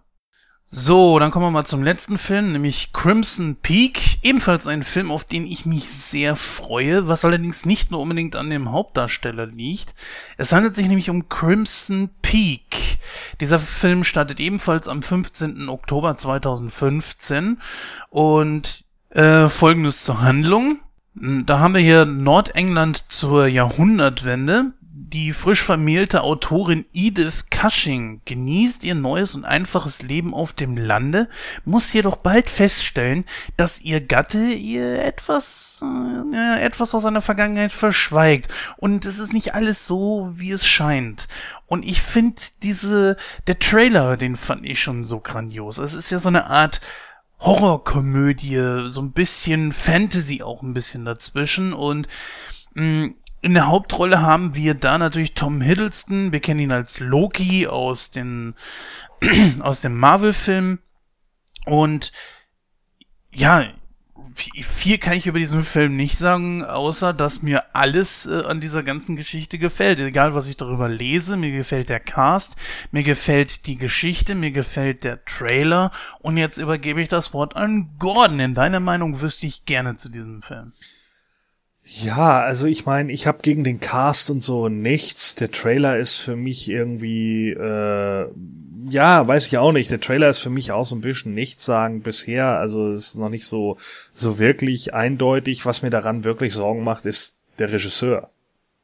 Denn tut mir leid, aber Guillermo del Toro hat sich für mich einfach in den letzten Jahren nicht wirklich dadurch ausgezeichnet, dass er mega geile Filme gemacht hat. So, Hellboy 2 gerne, ja, den konnte ich gut gucken, da waren lustige Charaktere drin, das ist ein bisschen freaky, aber Pans Labyrinth wird natürlich gehypt als Kunstfilm, aber der weiß nicht, was er sein will, hatte ich ja vorhin schon gesagt. Nicht Fisch, nicht Fleisch, irgendwie hinterlässt er so einen faden Nachgeschmack und es gibt vermutlich auch Gründe, warum er dann für viele Sachen nur nominiert wurde und sie dann doch nicht bekommen hat. Äh, genauso mit der Hobbit viel zu lang irgendwie erzählt, äh, versucht irgendwie was zu machen und so, hat nicht so ganz wirklich geklappt. Ähm, James Bond, ein Quantum Trost, wird von keinem irgendwie als der Megabond angesehen. Ist eigentlich eher, ja, wahrscheinlich belanglos. Ja, und das sind alles so Filme, ähm, wo ich irgendwie sage, so, meine Güte, äh, sind für mich jetzt einfach, oder, oder hier auch zum Beispiel Don't Be Afraid of the Dark.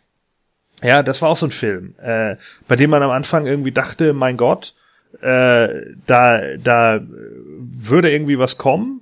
Und im Endeffekt wusste der auch nicht so genau, bin ich jetzt ein Horrorfilm, bin ich eine wirkliche Bedrohung oder bin ich doch nur Fantasy und ein Kindermärchen? Und das klappt halt einfach nicht, ja, das, das spielt irgendwie nicht zusammen bei seinen ganzen Filmen.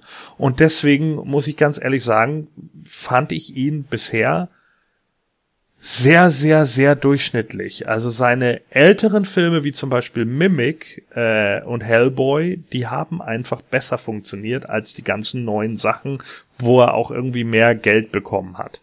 Und daher bin ich einfach im Moment nicht wirklich sicher, was das für ein Film wird. Und da ich mit den letzten Filmen auch nicht wirklich zufrieden war, werde ich mir diesen Film auch im Kino schenken. Ach du, ich finde aber Pacific Rim ging ja eigentlich, oder? Ja, aber da war er, äh, war er da nicht nur Produzent beim ersten? Nee, da war er Regisseur. Da war er tatsächlich Regisseur. Ja, den habe ich nie gesehen. Also das war aber auch so. Ja, bist du sicher, dass er der Regisseur war? Ja, und Produzent auch. Okay. Sowohl als auch. Aber wir haben ja deine Meinung nicht gehört, Christoph. Ja, erstmal zu dir. Gordon Pans Labyrinth war großartig. Oh, bitte. Den haben wir übrigens auch mal in Nightcrow besprochen. Ich weiß jetzt nur gerade nicht, welche Ausgabe. Ähm, Gott sei Dank ja, war ich da nicht dabei. und Pacific Rim, äh, das Einzige, was an dem Film gut ist, ist Nude. Aber das nur am Rande. Ähm, zu dem, ja, zu dem Film jetzt, weiß ich nicht. Also ich fand den Trailer so ein bisschen nichtssagend. Äh, es liegt vielleicht auch daran, dass ich, ich mag Tom Hiddleston nicht. Ich fand den als Loki zwar gut, aber so den Schauspielern für sich, ich finde den ein bisschen schmierig. Keine Ahnung, ich kann mit dem nichts anfangen. Der ist so, so der Till Schweiger von Hollywood. ähm, ja, sorry. Ähm, nein, aber ich, äh, ja, ins Kino zieht er mich auch nicht. Ich kann mich da eigentlich nur wiederholen, was ich jetzt voran äh, gesagt habe bei, bei äh, Black Mars. Pff, nee, also es wäre jetzt nicht so meins. Ja, soweit Kino aktuell. Das waren die vier Filme, die wir uns rausgesucht haben. Ähm, ja, wer für den einen oder anderen ist vielleicht was Schönes dabei. Unsere Meinung habt ihr ja gehört. Und äh, wenn ihr den Film im Kino gesehen habt, könnt ihr ja gerne mal davon berichten. Bleibt eigentlich nur noch die Verabschiedung. Ähm, bis gleich.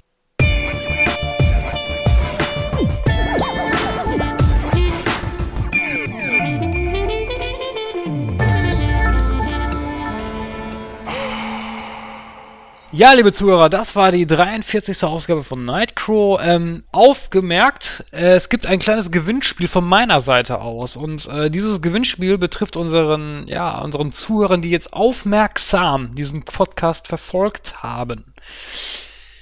Ähm, wer unser Comedy-Hörspiel-Intro verfolgt, dem wird vielleicht was darin bekannt vorgekommen sein. Nämlich die Textpassagen, die ich eingesprochen habe. Ich habe im Verlauf unserer Diskussion zu Kabal dazu sogar einen kleinen Hinweis gegeben. Wer weiß, wer und wovon diese Textpassagen entnommen worden sind, der kann mir gerne mal eine oder kann uns gerne mal eine E-Mail schreiben an info@nightcrow.de mit der Lösung und ähm, wer diese Lösung richtig mitteilt, der gewinnt ähm, zwei DVDs, nämlich The Dark Knight und äh, Batman Begins im Pack. Ja, soviel dazu. Ähm, bleibt mich eigentlich nur noch zu verabschieden. Ähm, ja, mir fällt jetzt eng, ehrlich gesagt, kein dummer Spruch ein. Deswegen sage ich einfach nur, bleibt uns gewogen und ja, teilt uns die Lösung mit und bis dann. Ja, für mich bleibt eigentlich nur noch zu sagen, ne, wir hören uns am 21. auf jeden Fall wieder. Dann in einem Double Feature, ja.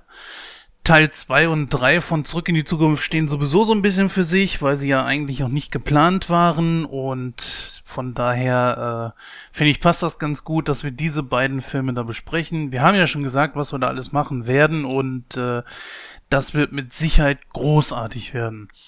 Mm, ja, einen doofen Spruch. Ich habe überlegt, kann ich doofe Sprüche bringen? Ähm, naja, ich versuch's mal. Wusstet ihr, dass es von Kabal einen zweiten Teil gibt, wo die Monster nicht unter einem Friedhof leben, sondern in einer Fabrik? Wisst ihr denn auch, wie der Film heißt? Die Monster AG. das kann Gordon eigentlich nur noch toppen. Ja, zum Abschluss dann noch ein äh, kleiner Gag für unsere äh, Wrestling-Fans, die ja vielleicht auch mitbekommen haben, dass ich gerade in der vierten Ausgabe vom Moon Talk war und über Survivor Series 94 gesprochen habe. Wenn die Monster in Nightbreed alle nackt rumlaufen, was sind sie dann? Naked Midian.